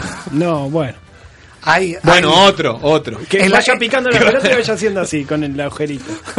Puede ser, no en la liga universitaria pasa. Ojo. Claro, sí, claro. sí, en Es como la pasa. joven de- Exacto, del la liga universitaria pasa. No sé si en la UDELAR también, pero también debe pasar. Pero no, no. eh, es más, es más, mucho más formal. Claro. ¿Y cuál es el eh, cuando un técnico la, la jugada 1, cuál es cuál es el nombre? Puño, camiseta, uno, ¿cuál es el favorito de los No, entrenadores? no, no, no. La verdad no lo sé. Sé que puño se repite, palma se repite, eh, pulgar arriba. ¿Cómo es palma? Palma con la, con La mano así, mano La estirada, cinco dedos, eh, estirada. A veces se confunde con cinco también, ¿no? Ah, me Por dijiste eso. cinco, me dijiste palma. Yo, ¿qué me ¿Cuántos dijiste? nombres? Camiseta. Un año Gerardo Jauri en Defensor Sporting me volvía loco. Tenía 55 y, 50, y 53. Era la jugada. Entonces yo para ver las señas, porque vos a veces editando, es difícil ver la seña que hace el jugador. Entonces no sabíamos, ¿verdad? tiraba el jugador así así. Y yo no sé si era... Que cambiar dejó la, luces, claro, dejó la luz del auto prendida. Cambió la luz y era Baliza. 55. Y la 53 giraba y hacía un 3 en el aire. Y yo la verdad, ya- yo no puedo creer que se llame 53 la jugada. Pero Aparte- eso lo hace para justamente para, para complicar el trabajo de scouting del rival o No. lo hace para romper las pelotas. Yo creo que era. Yo creo que era no, era porque la jugada 5 terminaba, 55 terminaba para el poste y 53 terminaba para el alero, para el que juega de 3. Era por eso. Ah, qué inteligente. ¿Y cuántas veces, de porque no sé, hacen puño, camiseta, lo indican capaz que 10 veces, pero siempre sale o muchas veces no sale? Y depende mucho del, del, del rival, depende también, este a veces que el jugador se confunde, arranca para atrás y la- y vos le decís, volvé para acá, y era para la derecha, era para la izquierda. Todo, generalmente están, tienen, no toda la jugada es termina en, en una opción, sino que previamente, en cada pase, en cada cortina, van teniendo opciones. A veces te eh, los entrenadores gritan pulgar toda para que termine, porque las 3, 4 opciones que tiene antes no las quiere jugar y quiere terminar en la, en la finalización. Este, para, por ejemplo, no sé, hacer defender al, al interno y termina en un pick, en un pick central. Entonces, a veces le gritan, jugala a pulgar toda, ta, y saben qué es eso. Y algunos se calientan porque la terminan en la segunda opción y, y no, ¿Y y no cómo, la siguen con la cómo se llevan los americanos con las jugadas? Es difícil explicarle, se niegan, dicen, pa, esta jugada yo no, no me pinta. I don't, I don't pint. No, I don't pint. A veces se salen del libreto, el- la verdad a veces salen del libreto, pero no, la mayoría respetan, ¿no? No porque son, la verdad son muy profesionales, la gran mayoría son muy profesionales. Y, y Este son a año- veces medio quisquillosos, ponerle que van y yo qué sé, el piso de la cancha de Auriblanco no es flotante. Exacto, Ni sí. mucho menos. Nosotros teníamos al americano que le contamos, este, el- cada vez que hay un americano, It's not flotant. cada vez que hay un americano y va a jugar el metro, nosotros le decimos, mirá que te van a, primero que te van a pegar. Tranca. Claro, mirá que el metro es el metro. Te van a pegar. ¿Eso se lo dice cuan- se lo dicen cuando llegó Bajó o se lo avisan antes para que sepa? No. No, no, cuando llegó. ya está firmado el contrato. Ya está firmado, ya llegó al club. Es más, en el aeropuerto tenemos que no, porque capaz que se arrepiente y se da Claro. la vuelta. Pero cuando llega al club le decimos, no, mirá que te van a pegar, te van a buscar, es un torneo duro, es un torneo que, claro, eh, que mucho jugador joven, es un torneo que a veces no se, no se juega tan bonito, se, se pone, se No, pone el alma, pero no se it's juega not bonito. beautiful. Y sí, pero es así. Y entonces, este, y la verdad, el, el- el americano, eh, eh, cuando le mostramos, llegamos a la cancha de Marne, por ejemplo, Ay, ay, ay. Con todo el respeto con la cancha de no, Marte, ¿verdad? ni hablar, ni hablar. Ni hablar, ni hablar. que Pero es estamos- una mierda. Es hormigón el piso. es hormigón. Entonces como que el jugador nuestro, el americano nuestro, no tenía pro- no tuvo problemas este, de jugar en la cancha en sí. Lo que sí el otro día, y él no son la rodilla, problemas de articulaciones, porque claro, el impacto Claro. de en el piso duro es totalmente Un tipo diferente. que pesa tenés- una gamba, no sé, Y 120, sí, 110. Sí, nosotros justo Sí, teníamos un 100 cuando llega y 120 cuando se va. ¿eh? de- antes o después de Azabache, ¿no? ¿Y cómo es la vida de los americanos acá? O sea. ¿Es verdad que salen, salen pila, les encanta la joda? Y tenés, tenés a los que le gusta y le tenés a los que no. La verdad, el que nos tocó a nosotros un verdadero profesional. Verdadero profesional. La verdad, se cuidaba. Sí salía, se comía su pisita porque han salido con los chicos, con los demás del, del plantel. Se comía su pisita, iban y volvía temprano porque era un chico de 22 años aparte que estaba haciendo su primera experiencia en, en el extranjero y bueno, y él quería tratar de, de hacerse su lugar en Uruguay. Acá los americanos saben que si en el metro hacen unas buenas estadísticas, o en la liga hacen buenas estadísticas, la ventana de, de Venezuela, o sea, mercado más potente, ¿no? Argentina, Brasil se les abre y de ahí es el otro salto a, a las ligas de, de Centroamérica o a las ligas europeas. Bien. Vos nombraste al pasar dos técnicos, ¿no? Nombraste a Pablo López y nombraste a Jauri. ¿Son los más importantes de- del Uruguay de los últimos 15 años, 10 años? Fua. O, cuáles te gustan a vos, más allá de que ellos sean los importantes? No, la verdad, este, en el 2011 tuve el placer de viajar al preolímpico, me tomé unas vacaciones ahí con un amigo, 10 días fuimos a ver el preolímpico de Mar del Plata, este, y pude ver a Uruguay y ver el- el- todo el equipo. La verdad, me, encantó la propuesta que, hizo Jauri. Justo conocí a Álvaro Tito, que era el asistente técnico, porque yo había trabajado con él en Tabaré el año anterior, y te abrió las, me abrió las puertas para, para poder tra- para poder ver ¿no? la, la, la, la- cortita de, La interna. la interna de la selección y la verdad me encantó, me encantó. Pablo López es un entrenador que me, me gusta. Como todo, hay cosas que sí, hay cosas que no. Este, Sí, sí, estilos. Malvin, Malvin me encanta cómo juega, me encanta. Este, ta, tiene, tiene sus cosas Pablo López. Antes se decía que Pablo López hacía 72 cambios, ¿no? Por, por, por segundo casi. Y bueno, ahora creo que lo fue cambiando y me gusta mucho la manera de, de jugar de, de, de Malvin. Me gusta mucho la manera de jugar de Braica. La verdad, Leo, este, la verdad, ha mejorado muchísimo, ha, ha crecido muchísimo como entrenador. Este, Álvaro Ponce, el de defensor, me gusta también. Y la verdad, trato de mirar todos los entrenadores de Luis, de Luis Eduardo Pierri, eh, también eh, tomo cosas.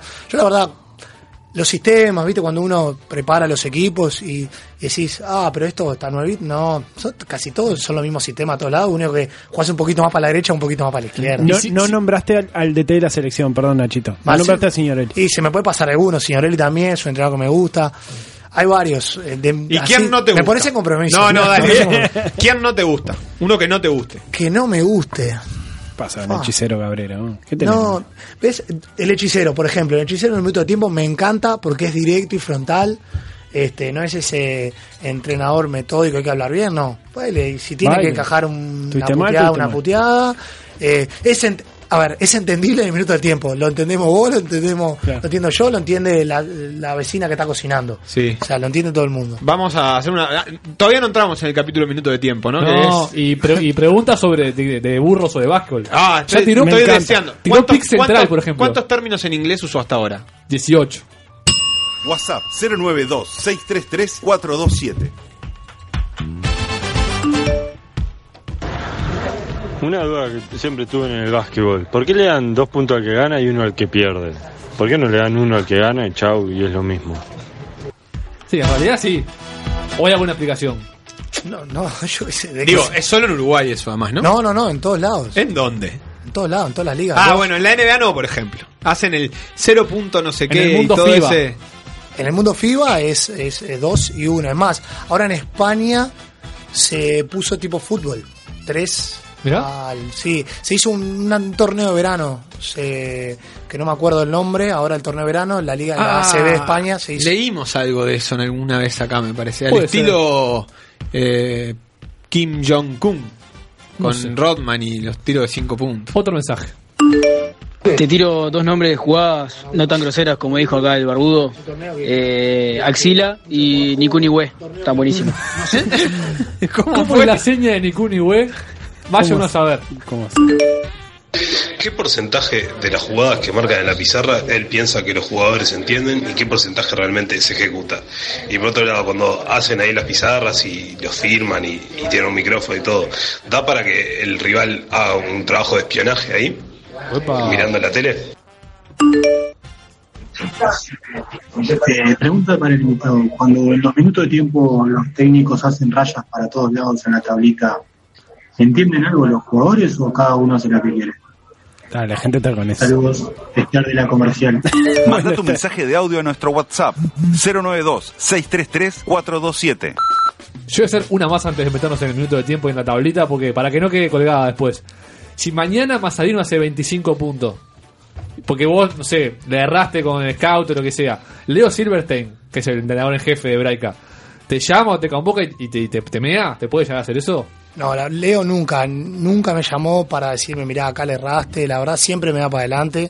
En eso, la verdad, solo palabra de agradecimiento para él porque siempre confía en mi laburo. Hace, empecé con él hace cuatro años con Marcelo Signorelli y Leo asistente. Después al siguiente año estaba Fabián Denti, un argentino que por diferentes razones se fue del equipo y quedó Leo. Y hace tres temporadas que está él y siempre me tiene ahí al firme, así que este, no, no, eso no tengo ningún tipo de problema. Bien. Minuto de tiempo. Tenés. eh, ya sabes cuándo pedir minutos. Si, ta, si me hacen. Ya sé que si me hacen 10 una racha de 10 puntos, yo tengo que pedir minutos. Sí, puede, una, puede ser una de esas situaciones, sí. Quedan pocos segundos y te queda un minuto y vos querés este, tener una bola final.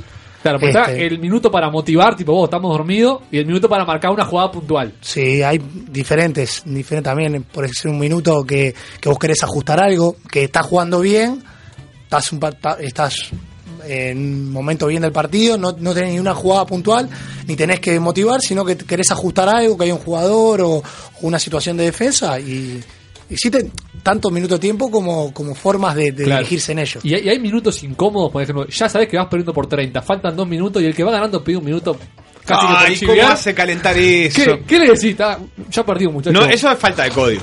Y sí, siempre es, es, es ético, es un tema de ética. Yo qué sé, en formativas, en formativas, es un poco molesto, pero tiene, es más entendible, ¿no? Porque, no sé, yo tengo un ejemplo clarísimo, que es este Capalvo jugando contra Bohemio, me ganaba por veintipico, faltaban cinco minutos, o sea, jamás le íbamos a dar vuelta al partido y se, me pega un, grito medio que se acerca a la mesa y me pega un grito que va a pedir minuto y yo le digo, pedilo, todo bien, no te- porque él venía queriendo hacer una jugada y como dos o tres veces no le salió, entonces quería hacerla y pidió un minuto para, para corregirla. Y ahí a tus jugadores le decís, vos ya perdimos, ya fue, o fingís que, que No, se no, puede. yo no, en formación trabajo y algo, y algo busco para hacer, una defensa, vamos a tratar de hacer algo. No, es que no le puede- no, no, hay- no existe no decirle nada a los jugadores. no Y hay una, una explicación por la cual se toman a veces 20, 30 segundos en empezar a hablar los técnicos que van como a la mitad de la cancha y Ah, se paran con el esa otro y miran buena. para abajo y miran para arriba y dicen No pa. tengo, no tengo leche en casa. pa, sé la y cena, eso es como que para que enfríen los jugadores o porque realmente están pensando qué decir. Tal cual es para, es para que enfríen lo- los jugadores, para que si alguno tiene algo para decir, se lo diga en el momento, y cuando empiece a hablar el entrenador, que hable el entrenador y no hable nadie más.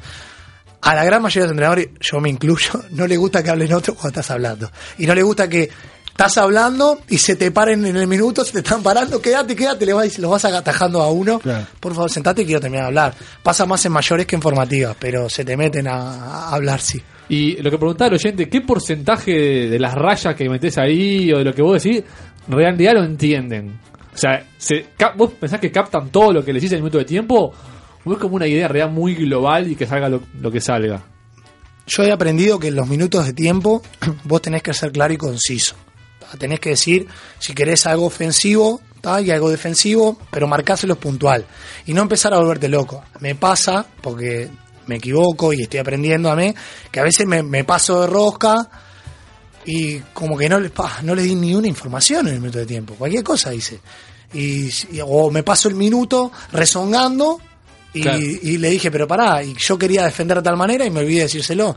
Pero no, cuando vos crees que el jugador entiende, cuando vos le haces las, las rayas, de escribir la jugada o cómo querés defender, es que el jugador entiende este, y por eso vo- vos lo hiciste, pero la mayoría de las veces pasa eso. ¿Sos de los técnicos que fuera de, de los partidos, de los entrenamientos, vivís pensando en básquetbol? ¿Estás todo tomado o todavía no llegó a eso? creo que creo que no. Todavía no. Creo que no, pero si vas a casa, este, No dicen lo mismo. Exactamente. Bien. A mí me gusta ver eh, cosas, eh, me gusta ver mucho en YouTube.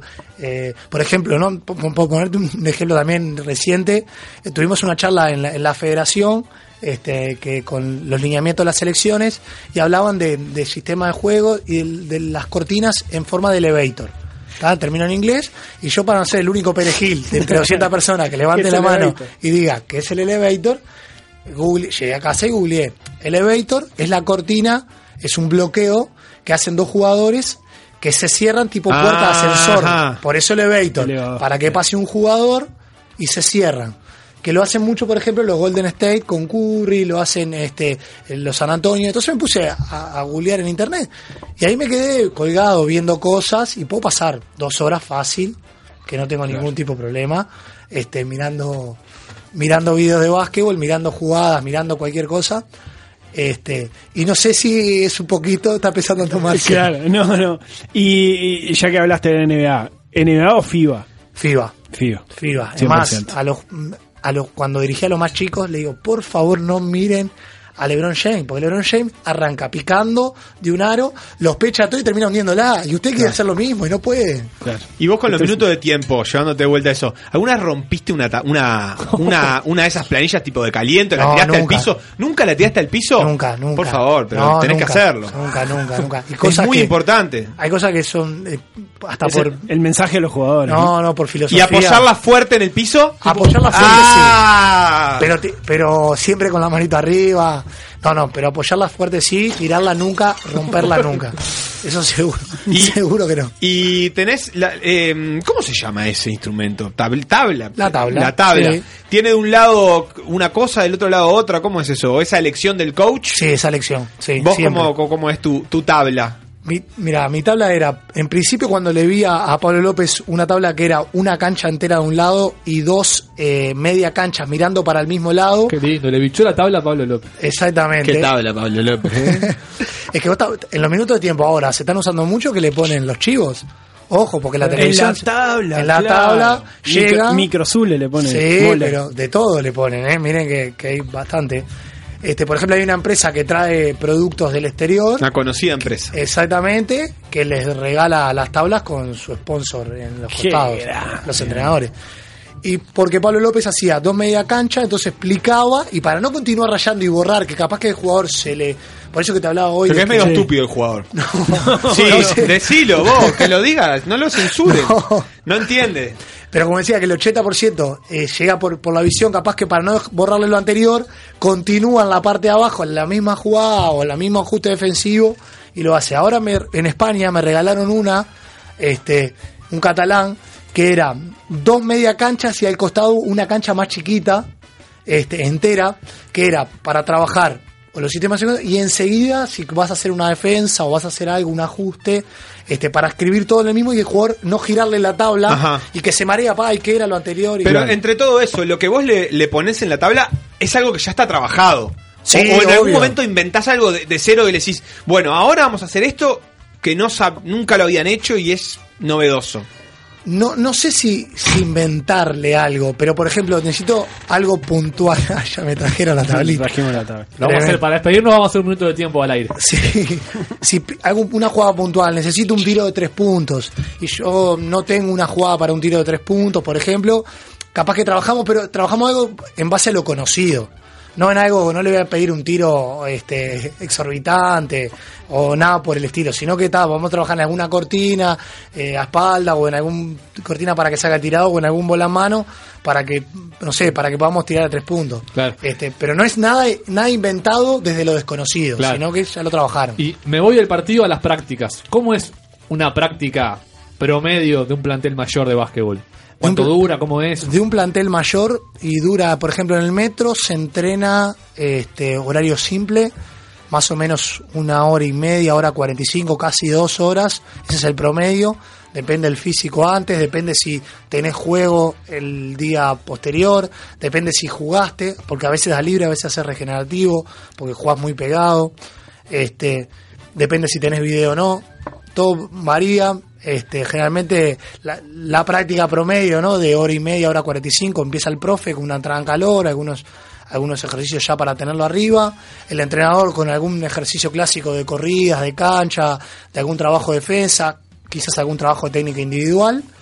Este, y se termina generalmente haciendo un poco de tiro o jugando los sistemas, eh, si necesitas de hacer de A4, de A3, de A5, jugando y bueno, y terminamos con, con tiro con libres.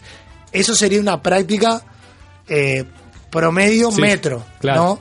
En liga que entrenás doble turno ya un poco diferente, ahora la selección está entrenando, este, como se entrena en Argentina, rutina de tres horas, este, primer media hora eh, primera hora, hora 50 minutos en realidad físico, se descansa 10, la segunda hora técnica individual y la última hora este 5 por 5 ¿Y ese mito de el jugador que se queda tirando después de la práctica y todo eso existe? Sí, sí. ¿Pero lo, lo hacen poquitos o lo hacen Depende del jugador, depende mucho del jugador. Los jugadores más jóvenes. Pero en todos los planteles hay alguno que es un loquito de quedarse tirando y eso sí. Sí, en todos los planteles. A mí me tocó ver en todos los planteles que, que he estado a jugadores que se han quedado 40 minutos, 45 minutos. Y hay de esos que dicen, no me voy hasta que meto 15 triples sin errar un ninguno. He visto jugadores que se ra- rajaron la camiseta por quedarse tirando, tirando y 10 seguidos, y siempre 8, 9 y el décimo poco Y de... bueno, pero está bueno para templar también la cabeza, ¿no? ¿Has compartido vestuario con un García Morales, por ejemplo? No,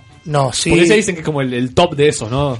No, no, es el top porque lo he visto, lo he visto entrenar a veces que me ha tocado ir de mañana a Tabaré, este, porque Braica jue- juega justamente de local en Tabaré y lo veo y se queda tomando sus tiros, este, pero ahora los jugadores jóvenes que siempre está bueno cuando el, jugador mayor viene y le pide al jugador joven que le casa la pelota, eso está bueno porque ahí el jugador joven empieza, porque el jugador joven termina la práctica, agarró, se fue a bañar y se fue. Entonces, este, se quedan tirando media horita, 40 minutos. Por suerte está ahí en el plantel de, eh, de Tabaré, fue un- en realidad fue un equipo joven, promedio de 22 años, pero los jugadores más grandes eh, hicieron buena compatibilidad con los jugadores chicos y la verdad con los jugadores menores, ¿no? Y se quedaban tirando todos, este, en ese sentido espectacular. ¿Y qué jugador viejo, entre comillas, de lo que has tenido, dirías que es un ejemplo? Capaz que la gente no sabe, pero que digas vos, tremendo, cómo entrena, cómo se queda, tirando. Tuve la suerte de compartir eh, plantel con, con el bicho Silveira y la verdad me dejó sorprendido. Eh, 10 puntos. Justo ese año Tabaré tenía un equipo, este, vamos a llamar entre comillas, veterano. Estaba Rodrigo Riera, Gastón Páez, Claudio Charquero. La verdad, Eh, sacá de las comillas entonces. la- un poco maniero, pero la verdad espectacular el grupo de trabajo. Este, con los, este, los, los más chicos compartían, compartían cosas, este, con ellos experiencia. Gastón Páez, si no era que se quedaba tirando, se quedaba contando anécdotas o siempre charlando, o siempre una hora más de, de entrenamientos. Este, la verdad espectacular. En Bohemias también ciertos jugadores se quedaron. Pablo Rack también. ¿Y Páez nunca pensó en trabajar que no le cobren tanto foul en la cortina? Pero un poco lo alquilan, Él- ¿no? él internamente lo sufría eso? ¿Vos sabés- Porque vos Populi, ¿no? Vos sabés que Gastón Páez, si te, si te pones a, sentar con él a charlar, es un pan de Dios. Sí, no, sí, no sí. lo dudo. Estoy seguro. Es un pan- Increíble. En la cancha se transforma. En la cancha se transforma. Pero él decía, vos, un ¿por qué me cobran de tanto foul? Él lo sufría internamente. Pero ¿cuántos para vos le cobraban que eran y cuántos Y que no? Para mí lo mitad- tenían un poco alquilado. ¿Cu- ¿Cuántos que es Gastón Páez full en la Sí, cortina? sí. son Que los veía de reojo y, y senta, si, se si uno se cayó ahí es porque fue FAU de Páez. Y pasa, a veces pasa que, que un jugador, viste, eh, a Gastón un poco así a full, lo que pasa era muy grande, ¿no? Y él le ponía jugadores, a los, a- le ponía cortina a los jugadores tiradores. Entonces pasa uno de 80 kilos, 75 kilos y choca con un muro de 120, y ahí se cuenta kilos de diferencia. Este, eh, a veces dejaba un poquito la pierna abierta, pero hay veces que los jugadores A chocaban. Gastón Páez lo vi una vez en un vestuario de bohemios. Capaz que dejaba la pierna abierta porque este le costaba cerrar la- las piernas. chico. Sí. El short era chico. Tenía. Qué grande Gastón. Sí. Miembro importante. 092-633-427. Hola, sí, una pregunta de vestuario para el invitado. ¿Qué tan grande tiene la p a Hicks? Saludos. Manda tu mensaje de audio a nuestro WhatsApp 092-633-427. ¿Diego? No, increíble la pregunta. Pero más o menos. Pero, ¿y de los que No, has visto? No, no sabe, no contesta. ¿Quién es el jugador mejor dotado del básquet uruguayo? No Después sabe, de no Gastón. Páez. No sabe, no contesta. Sabe. No podés decir. O sea, sabés, pero preferís no decirlo. Los americanos, doble ficha, ¿no? Hay que, hay que pagar. eh. Eh, por lo que comentan los jugadores que se bañan con los americanos. Porque parece- vos no te bañás sí. después de los partidos. No, no, yo me. Solo bichoñás ahí. Exacto. Está. Abro la puerta, saludo, pichoné y me voy. Nos escribe por texto Leo Bernini, que dice, saludos para Diego, y te pregunta, ¿juego por conceptos o más estructurado? No sabemos qué es ninguna de las No, dos, pero no. Leo Bernini debe saber. Y el juego por conceptos, a mí me, las dos, ¿no? Las dos. Este, en Tabaré estamos imponiendo el, el juego, el estructu- empezar estructurado y terminar en juegos por concepto. que Pará, se- tenés que explicarnos qué es cada juego, cosa porque yo- juego estructurado eh, sería, eh, ya básicamente te lo dice la palabra, ¿no? Jugar por ciertas estructuras, este cortina este, pasamos para acá, este, te, lo explico en una, en una manera coloquial para que más o menos se entienda. El juego por conceptos es a, a lo que se refiere a lectura, ocupación de espacios y tiempos, si este rompe por este lado, yo que estoy cerca me alejo, yo que estoy lejos me acerco, y todo un tema de, de- de- de- de, este movimiento tipo a- de ajedrez, vamos a decirlo por alguna manera, este que, que se usa. Hoy en el básquetbol mundial, básquetbol FIBA sobre todo, se utiliza cuatro jugadores por fuera y un centro. Ya no se utiliza más los dos pivot en ese. Entonces, y cada vez es más el ala pivot es más alero que pivot. Entonces, este todas las la, la selección en formación se usa mucho y más que nada las selecciones europeas están usando el juego ese este, estructurado con cuatro fuera y uno adentro. Y nosotros en Tabaré estamos usando esa estructura también. En formación de poner un interior que puede ser fijo, lo rotamos, este, iniciar estructurado y finalizar abierto, que en los últimos 15 segundos, 12 segundos de la, de la posesión del balón podamos aprovechar también y tener esa lectura, porque vos también, si no, si no saben este, coordinar, cuándo rolar, cómo, no lo puedes hacer solamente en juego de conceptos, sino que también lo tenés que utilizar cuando estructurás. Dijo pick central, dijo cuándo rolar. Vamos, Vamos, vamos, a empezar a sacar una- así, picadito. Ping-pong de, picadito. de- de términos basquetbolísticos. Pick and roll. ¿Qué Pick and- carajo es? Pick and roll es la acción del el jugador que lleva la pelota con cualquier jugador que lo vaya a coordinar, le vaya a poner un bloqueo para que pueda pasar. Este, ahí la- el rol es que el que el que es coordinador toca, a decir, o choca al defensa, al rival con el balón y rola, o sea, cae hacia el aro y va hacia el aro. Y el pop, el pick and pop, es ese mismo jugador que choca, pero en vez de ir hacia el aro, gira y se abre, como le decimos nosotros, para tomar un tiro o para eh, hacer una penetración o pasar. Bien. Que es un eh, falso 4. Un falso 4 es, eh, a ver, un ala pivot, es un ala pivot, propiamente dicho, ¿no? O que podés poner lo que puede ser, tiene más características de alero, por ejemplo, más penetrador y tirador, que de juego de espalda a la pintura. Por eso que a veces se dice un falso 4. Bien. ¿Qué es un clinic?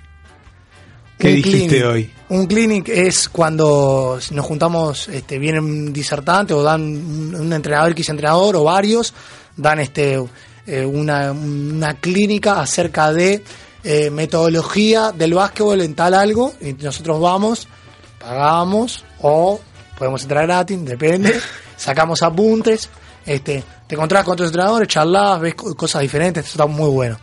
Bien, bueno, estamos acá llegando al final. Vamos a hacerle primero la, la pregunta de Ajá. siempre y después el minuto de tiempo filmado. Para o pensando. Eh, No, yo le haría la, pregunta. Yo la, la pregunta de siempre está, en este caso, es muy sencilla. Nosotros queremos saber si, si eh, el, el- el- el futuro entrenador, eh, a partir de, de ser entrenador de básquetbol, tiene posibilidad de conseguir más fácilmente un novio o una novia. ¿Es un- una profesión que se presta para el levante? El jugador de básquetbol. Es, el- Sí. es, es más para que te la conteste un jugador. El entrenador casi El entrenador no, no, no hay nada que No, no, rara vez. boliche, charla y te dice, ¿y vos soy entrenador de básquetbol? Oh. La cara de la mina, No, voy al no, baño, no, voy al no, baño, no. te dice. No, Chao, yo no voy. No voy. No, no, es. A ver, sí, te tienen que conocer, muy difícil. No, que se van a dar cuenta. El jugador, el jugador de básquetbol seguro, porque el jugador de básquetbol ya mide pro- promedio 1.90, o sea que ya entra el boliche y es. ¿Vos sos Claro. jugador de básquetbol? Sí. Descartado. Y en las prácticas o partidos, ¿ves botineras, entre comillas? ¿Te consta que.? Ah, ¿cómo se llama la botinera del básquetbol? Yo, por lo que he escuchado, también botinera. Botinera. Botinera, sí. Te han no, dicho. me han dicho. Un amigo, te dijo un amigo. Me comentan los jugadores también. Lo mismo que me comentan de, Lo del mismo de- vestuario. de me hits. comentan. Me comentan. No, en, lo, en, la, en las prácticas no, jamás. Jamás. En los partidos puede ser, pero no interfieren en, en el, normal, en el normal funcionamiento. Bien. Quizás después del partido ahí sí aparezca alguna, pero no. Bueno, Diego, muchísimas gracias por este rato. a ustedes. Por habernos enseñado tanto. Y nos vamos a ir. E- Esto ya fue la despedida. Esto es un bonus track. Tenés eh, en tus manos una pizarra. ¿Cómo viene tiene- el partido, Nachito? Que tiene una canchita de básquetbol. Te iba a preguntar. Estamos hablando Pará. de los últimos 7 segundos Eh, que tenemos la posesión. Pará, pará. Esto, esto es una cancha de, de handball, porque le Sí. falta, No. le falta el, el área. La- la- mira, sin La saber nada. La dibujó. Para, Alf, ¿estás está filmando? Sé sí? que no, ¿Está bien que no vio esto? una cancha abajo en su vida. Perfecto. Para mí venimos perdiendo, sí, por 7. Para mí venimos perdiendo, porque a mí me gusta Íbamos, cuando íbamos, íbamos ganando No, por per- dos, íbamos ganando por dos Sí. y nos pusieron un parcial de 10 a 0. Ahora perdemos por 8. Quedan dos minutos. Quedan dos minutos. Quedan dos minutos. Tenemos a Willy que juega de base. El Seba juega de 2. Willy 1. Seba 2. Nacho, yo juego de 3. Y- De alero. Después tenés a Alf y- que y- juega de 4.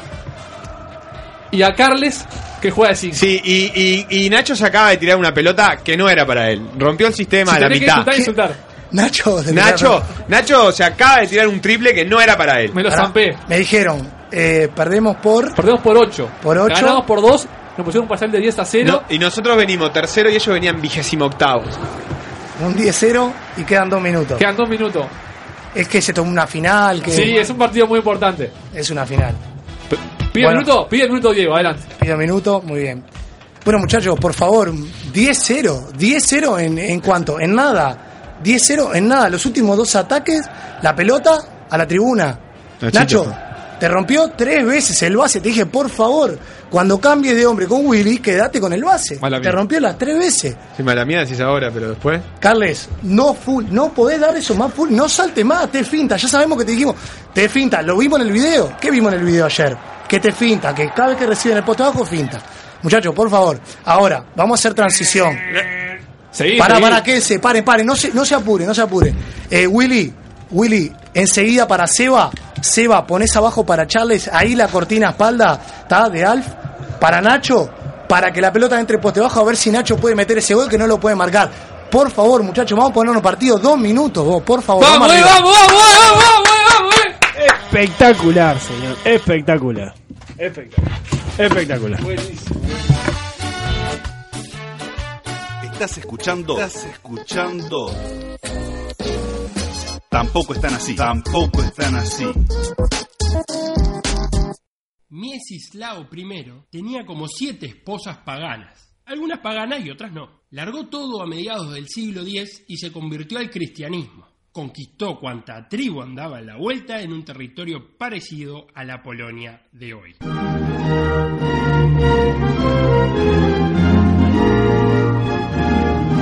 Le fue bastante bien a la dinastía de los Piastas, que se extinguieron, como los punteros contra la raya o el cacha en la selección. Miraron para el costado y tenían a los lituanos, pueblo guerrero y pagano. Un saludo a Walter. Ahí reinaba un tal Jogaila, que lo bautizaron Vladislao II y se fueron a vivir en concubinato polacos y lituanos en una casa llamada Mancomunidad Polaco-Lituana. El concubinato se rompió, pero no por culpa de la pareja, sino de los vecinos. Vivían en un edificio de lo más complicado. Desde 1025 hasta 1795 aguantó Polonia como independiente. En ese año, una reunión de consorcio entre Prusia, Rusia y Austria decidió que los polacos tenían que dejar el apartamento y debían repartirse entre esas tres partes interesadas. Fue recién después de la Primera Guerra Mundial que los polacos volverían a tener control sobre todo su territorio. Francia y Reino Unido decidieron restablecer el Estado polaco, pero estaba visto que el edificio seguía con vecinos inquietos. Que esa maceta era mía, que la enredadera me llega hasta mi ventana, que el pastor alemán me pisa las plantas y chau Segunda República Polaca en 1939 con la invasión alemana. Se fueron los alemanes y los polacos tuvieron que pagarle el alquiler a los rusos durante un tiempo hasta que en la década del 80 con Lech Walesa, Juan Pablo II y hasta Capaz, terminaron de pagar las cuotas del banco hipotecario y volvieron a tener una casa que en realidad era suya y la llamaron República de Polonia. Bandera blanca y roja, los colores de la dinastía Piast. Si no tiene solución, no es un problema. Y si tiene solución, te la trae Alf. En Tampoco están así, situación. Situación.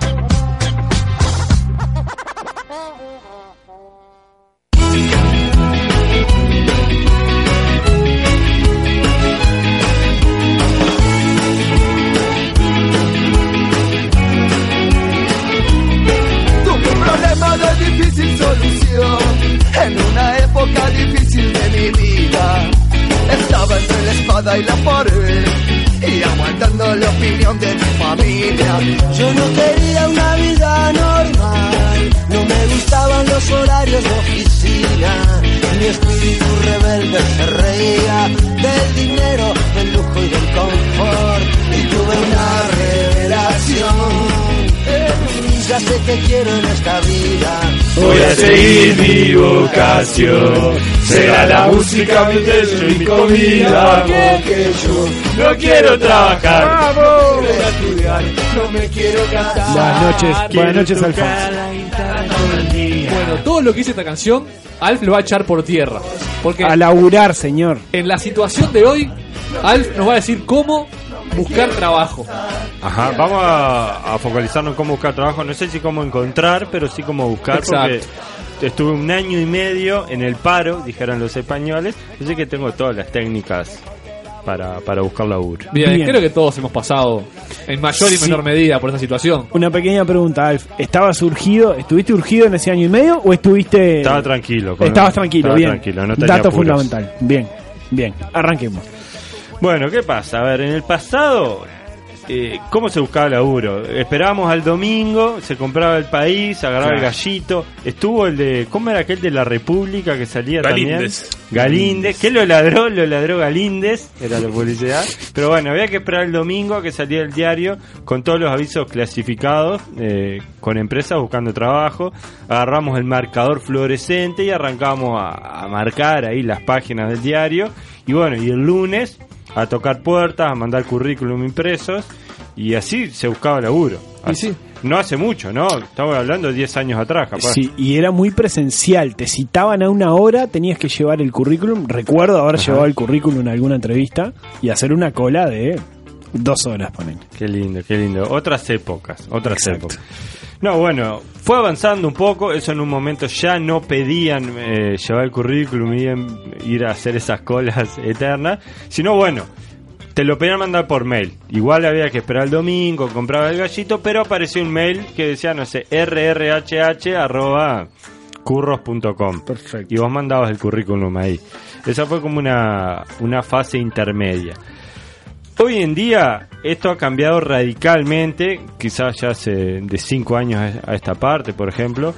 El gallito perdió terreno de una manera escandalosa y está todo en internet.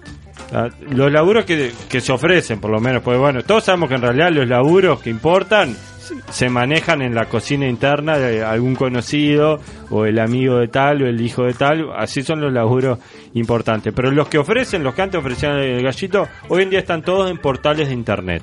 ¿tá? El gallito va a ser uno que lo vamos a mencionar, pero se durmió tanto en los laureles que perdió muchísimo terreno. Coincido. Con, la, con las páginas estas que se lo vinieron Pero comiendo. ¿por qué se durmió el laureles del gallito? A ver que Willy te No, yo lo que creo que el, el gallito lo que le pasó fue que se confió en el método que decía Alf del papel. El gallito se agarra mucho en que el papel es algo que llega a todo el mundo y no te ves por qué tener Pero el gallito internet. hace años que está por internet. Claro, pero el gallito eh, perfeccionó su plataforma hace bien poco. Hace muy poco. Hace exacto. bien poco. El- La ayornó hace Claro, muy poco. Antes internet era solamente un Antes reflejo tenía del papel. Exactamente, era lo mismo que tenías en internet, lo tenías en el papel. Ahora tiene una plataforma en donde vos dejás y ahora Alf nos va a describir este, Sí, la de, plataforma. de hecho, ahora, no sé, cinco años, yo me acuerdo, entraba el gallito a buscar trabajo y vos apretabas un, li- un link que decía entrar a artículos destacados y entrabas ahí, era todo, no sé, un JPG gigante con todas las páginas de, de avisos. ¿No? Una cosa Feliz increíble. 2001.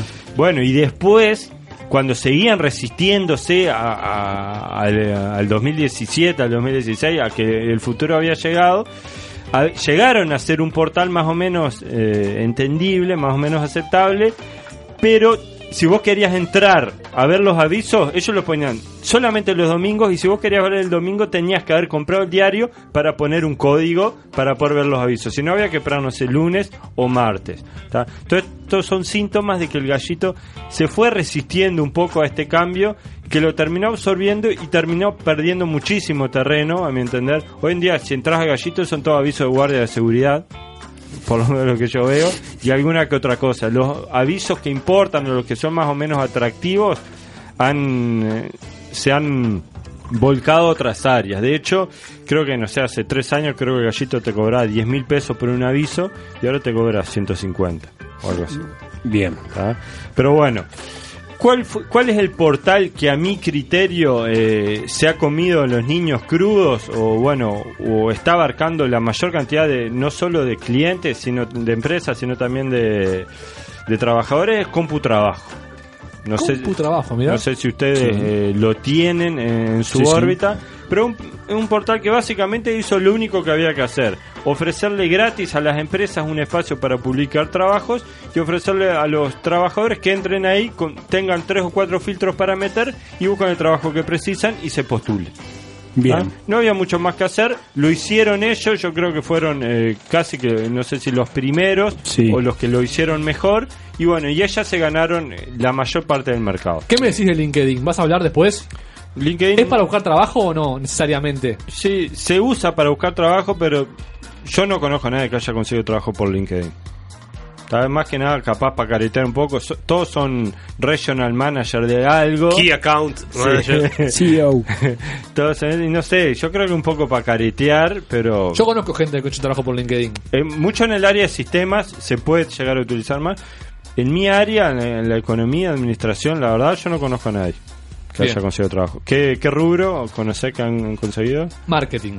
Marketing, bueno, está. Ideal Habla- para habla- ser manager. hablando. Ideal para, para términos en inglés. Para vender humo. No, una de las cosas que me pasa con CompuTrabajo es que es una página que todos los años se ayorna y le va sumando cositas, así que están muy prácticas. Para los dos lados, para el lado de la empresa y para el lado del, del usuario. Claro, sí, sí, está constantemente buscando la mejora.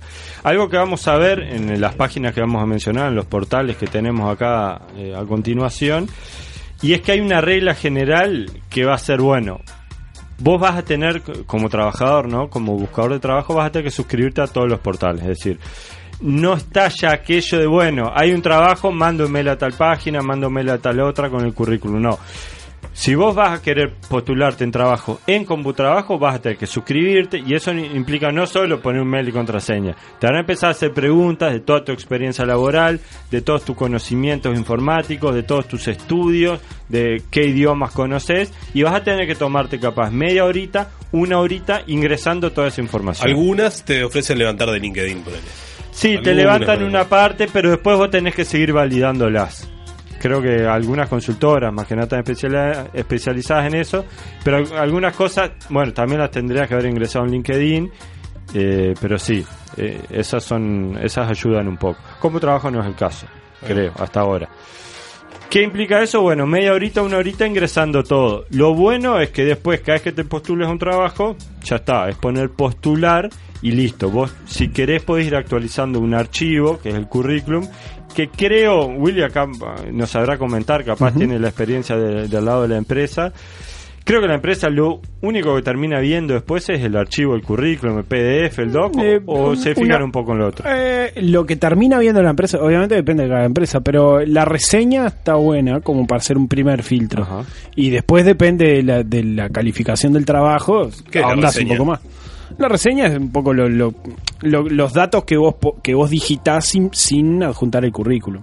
Digamos, vos pones cierto tipo de datos de lo que sabes hacer, de lo que te gusta. de- Experiencia laboral.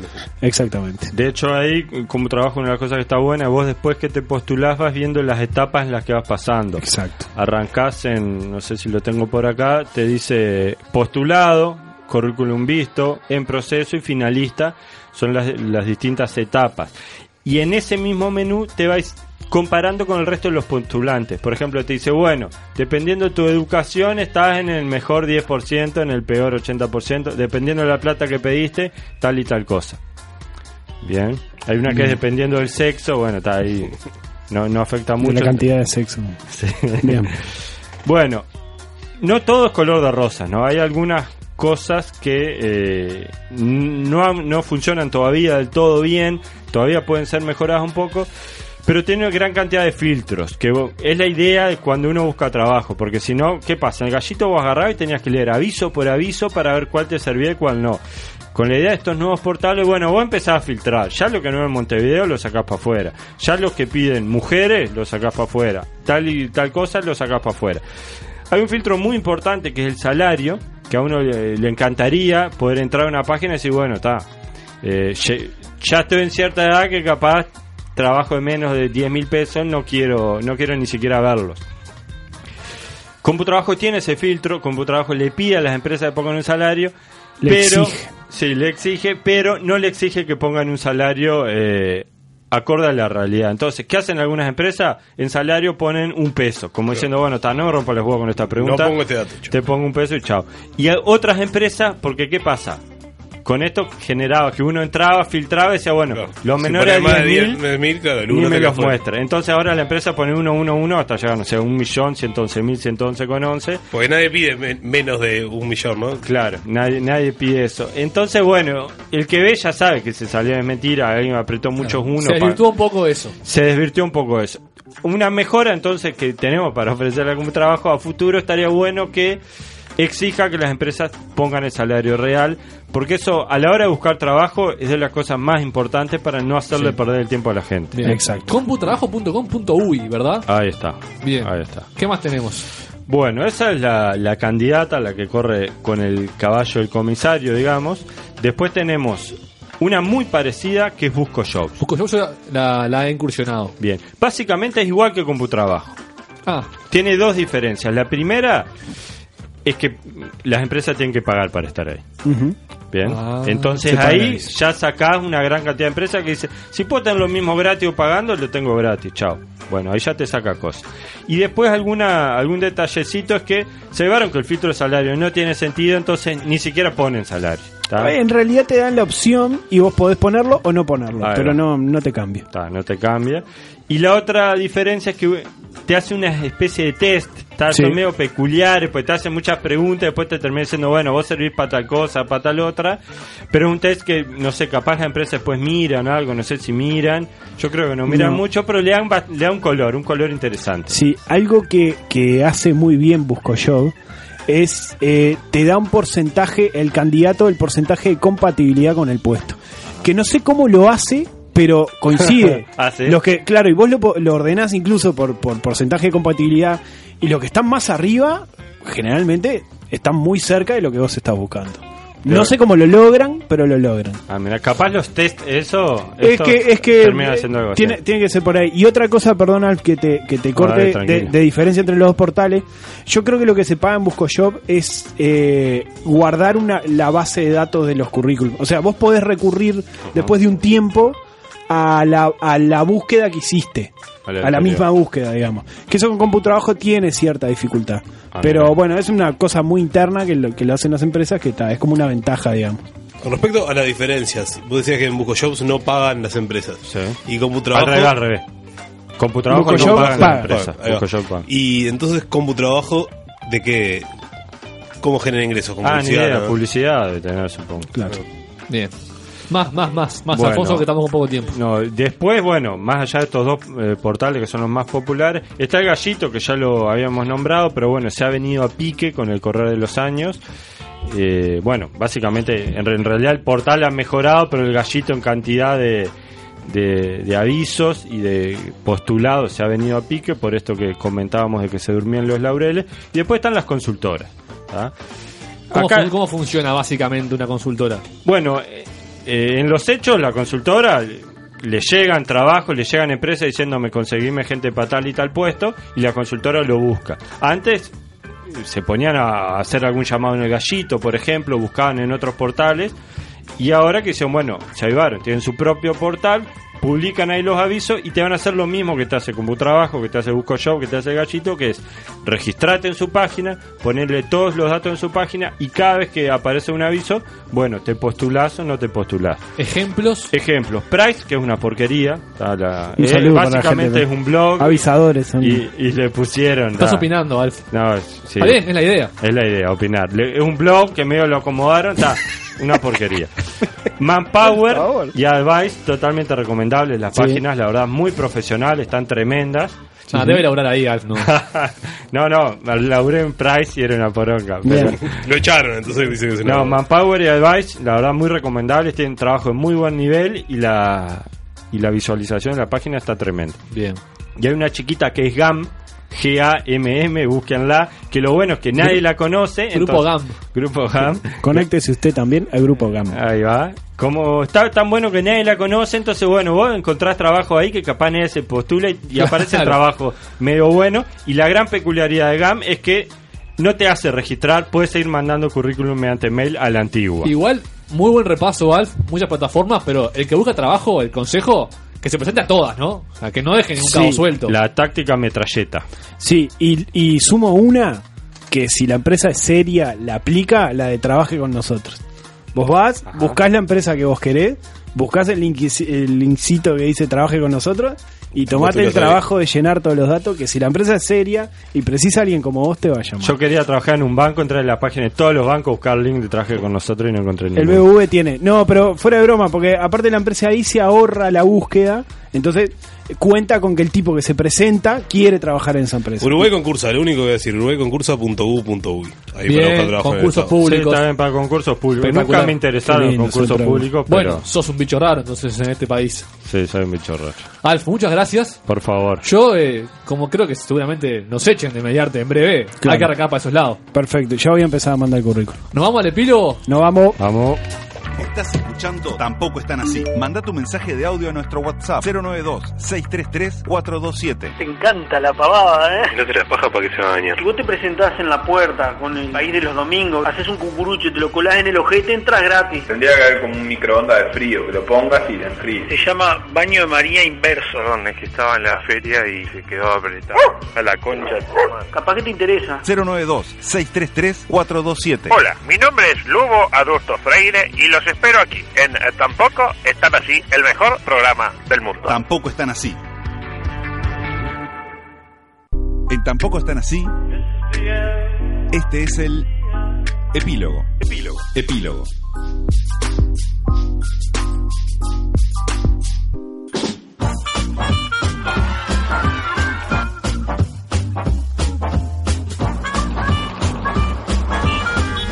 Bueno, bueno, bueno, bueno. Epílogo. 22.53 Ay, minutos ay, ay. finales. Ah. Hoy tenemos que entregarles ahora, muchachos, Sí. a la gente de Sin Filtro que Oh, debuta hay un mediante- programa nuevo, así que no digan pija, ¿está?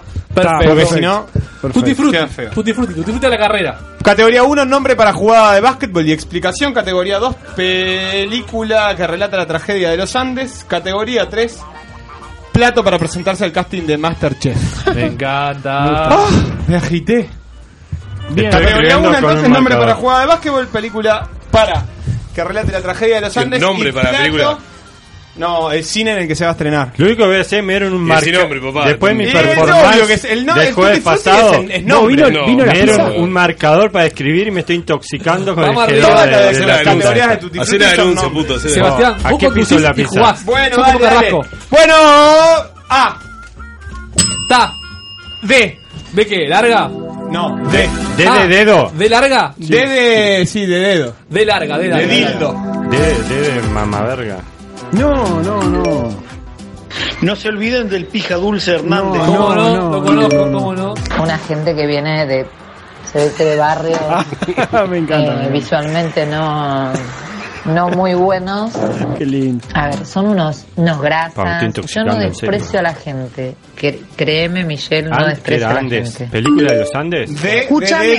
Eh, mi amiga te cobra la chupada y polvo Eh, 350. bueno, bueno, bueno. Habíamos hablado. ¿Por qué no entrega la cola? un poco 350 más te sale la chupada y polvo. Y después tengo un- dos amigas que son travestis. ¿Qué, qué pensará la gente sin Y una filtro? tiene, tiene, es Bueno, si grandota, llaman sin tiene filtro, pecho, una travesti amiga. no tendrán problema. Que tiene pecho. No sé, fíjate, voy y decime si podés o no. Pero decime ahora.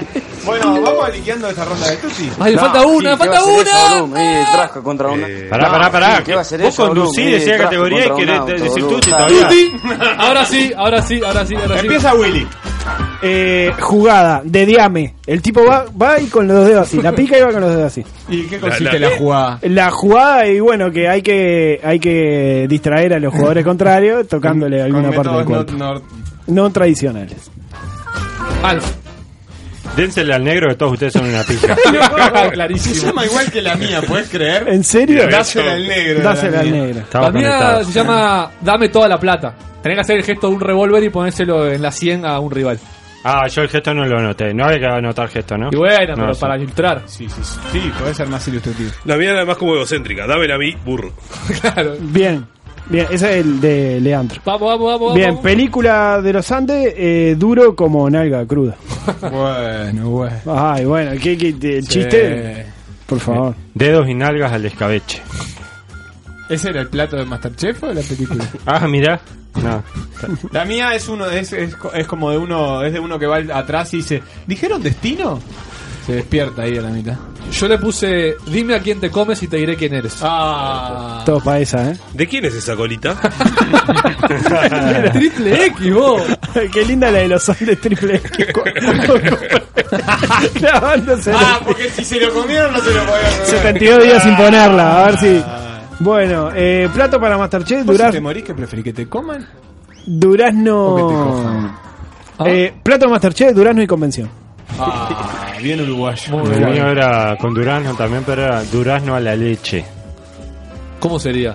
Y te hace una paja y arriba del No, no, yo, yo no tengo nada. Yo no, No, pero, nada. pero por Era- favor. era- Va, la era última, la última. chisito, pero... No, yo no, No, tengo nada. vamos a comer Yo no pizza. tengo nada. Pará, pará, no. pará, una, una más, una más, No, una más. no, una más, una más, una más, una Una más. me dice Colorado que sí, dice Una Colorado que sí. una más, una más, una más, dale. Dale, dale. P, la P, la P, La P. No, no. La P, la P, la No, P. háganlo bien, háganlo. La P, la P, la P, la P. Que le primero bajo.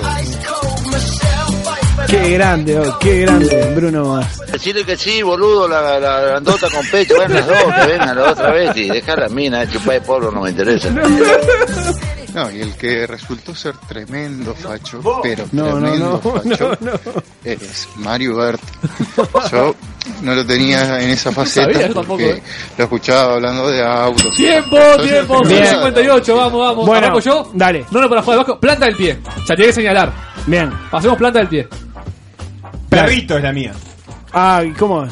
Y bueno, tiene que ladrarla y la, la jugás dársela al, al peor del equipo. Perfecto, Claro. Alf.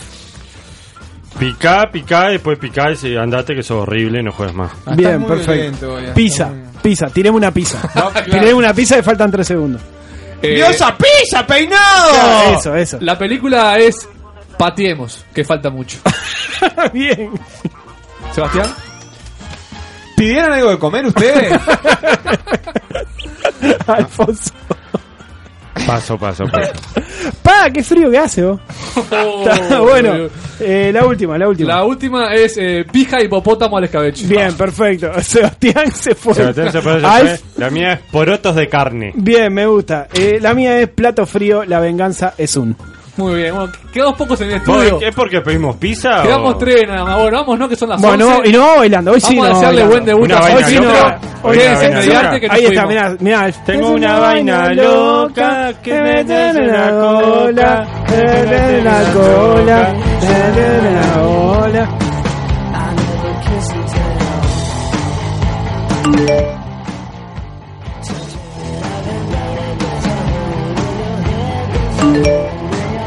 Sin contar las pijas que me habré chupado por baranda chuponeándola en la barra, ¿no? Pero bueno, no, se- no se puede ganar siempre, ¿viste? Estás escuchando Tampoco están así. mediarte.com.uy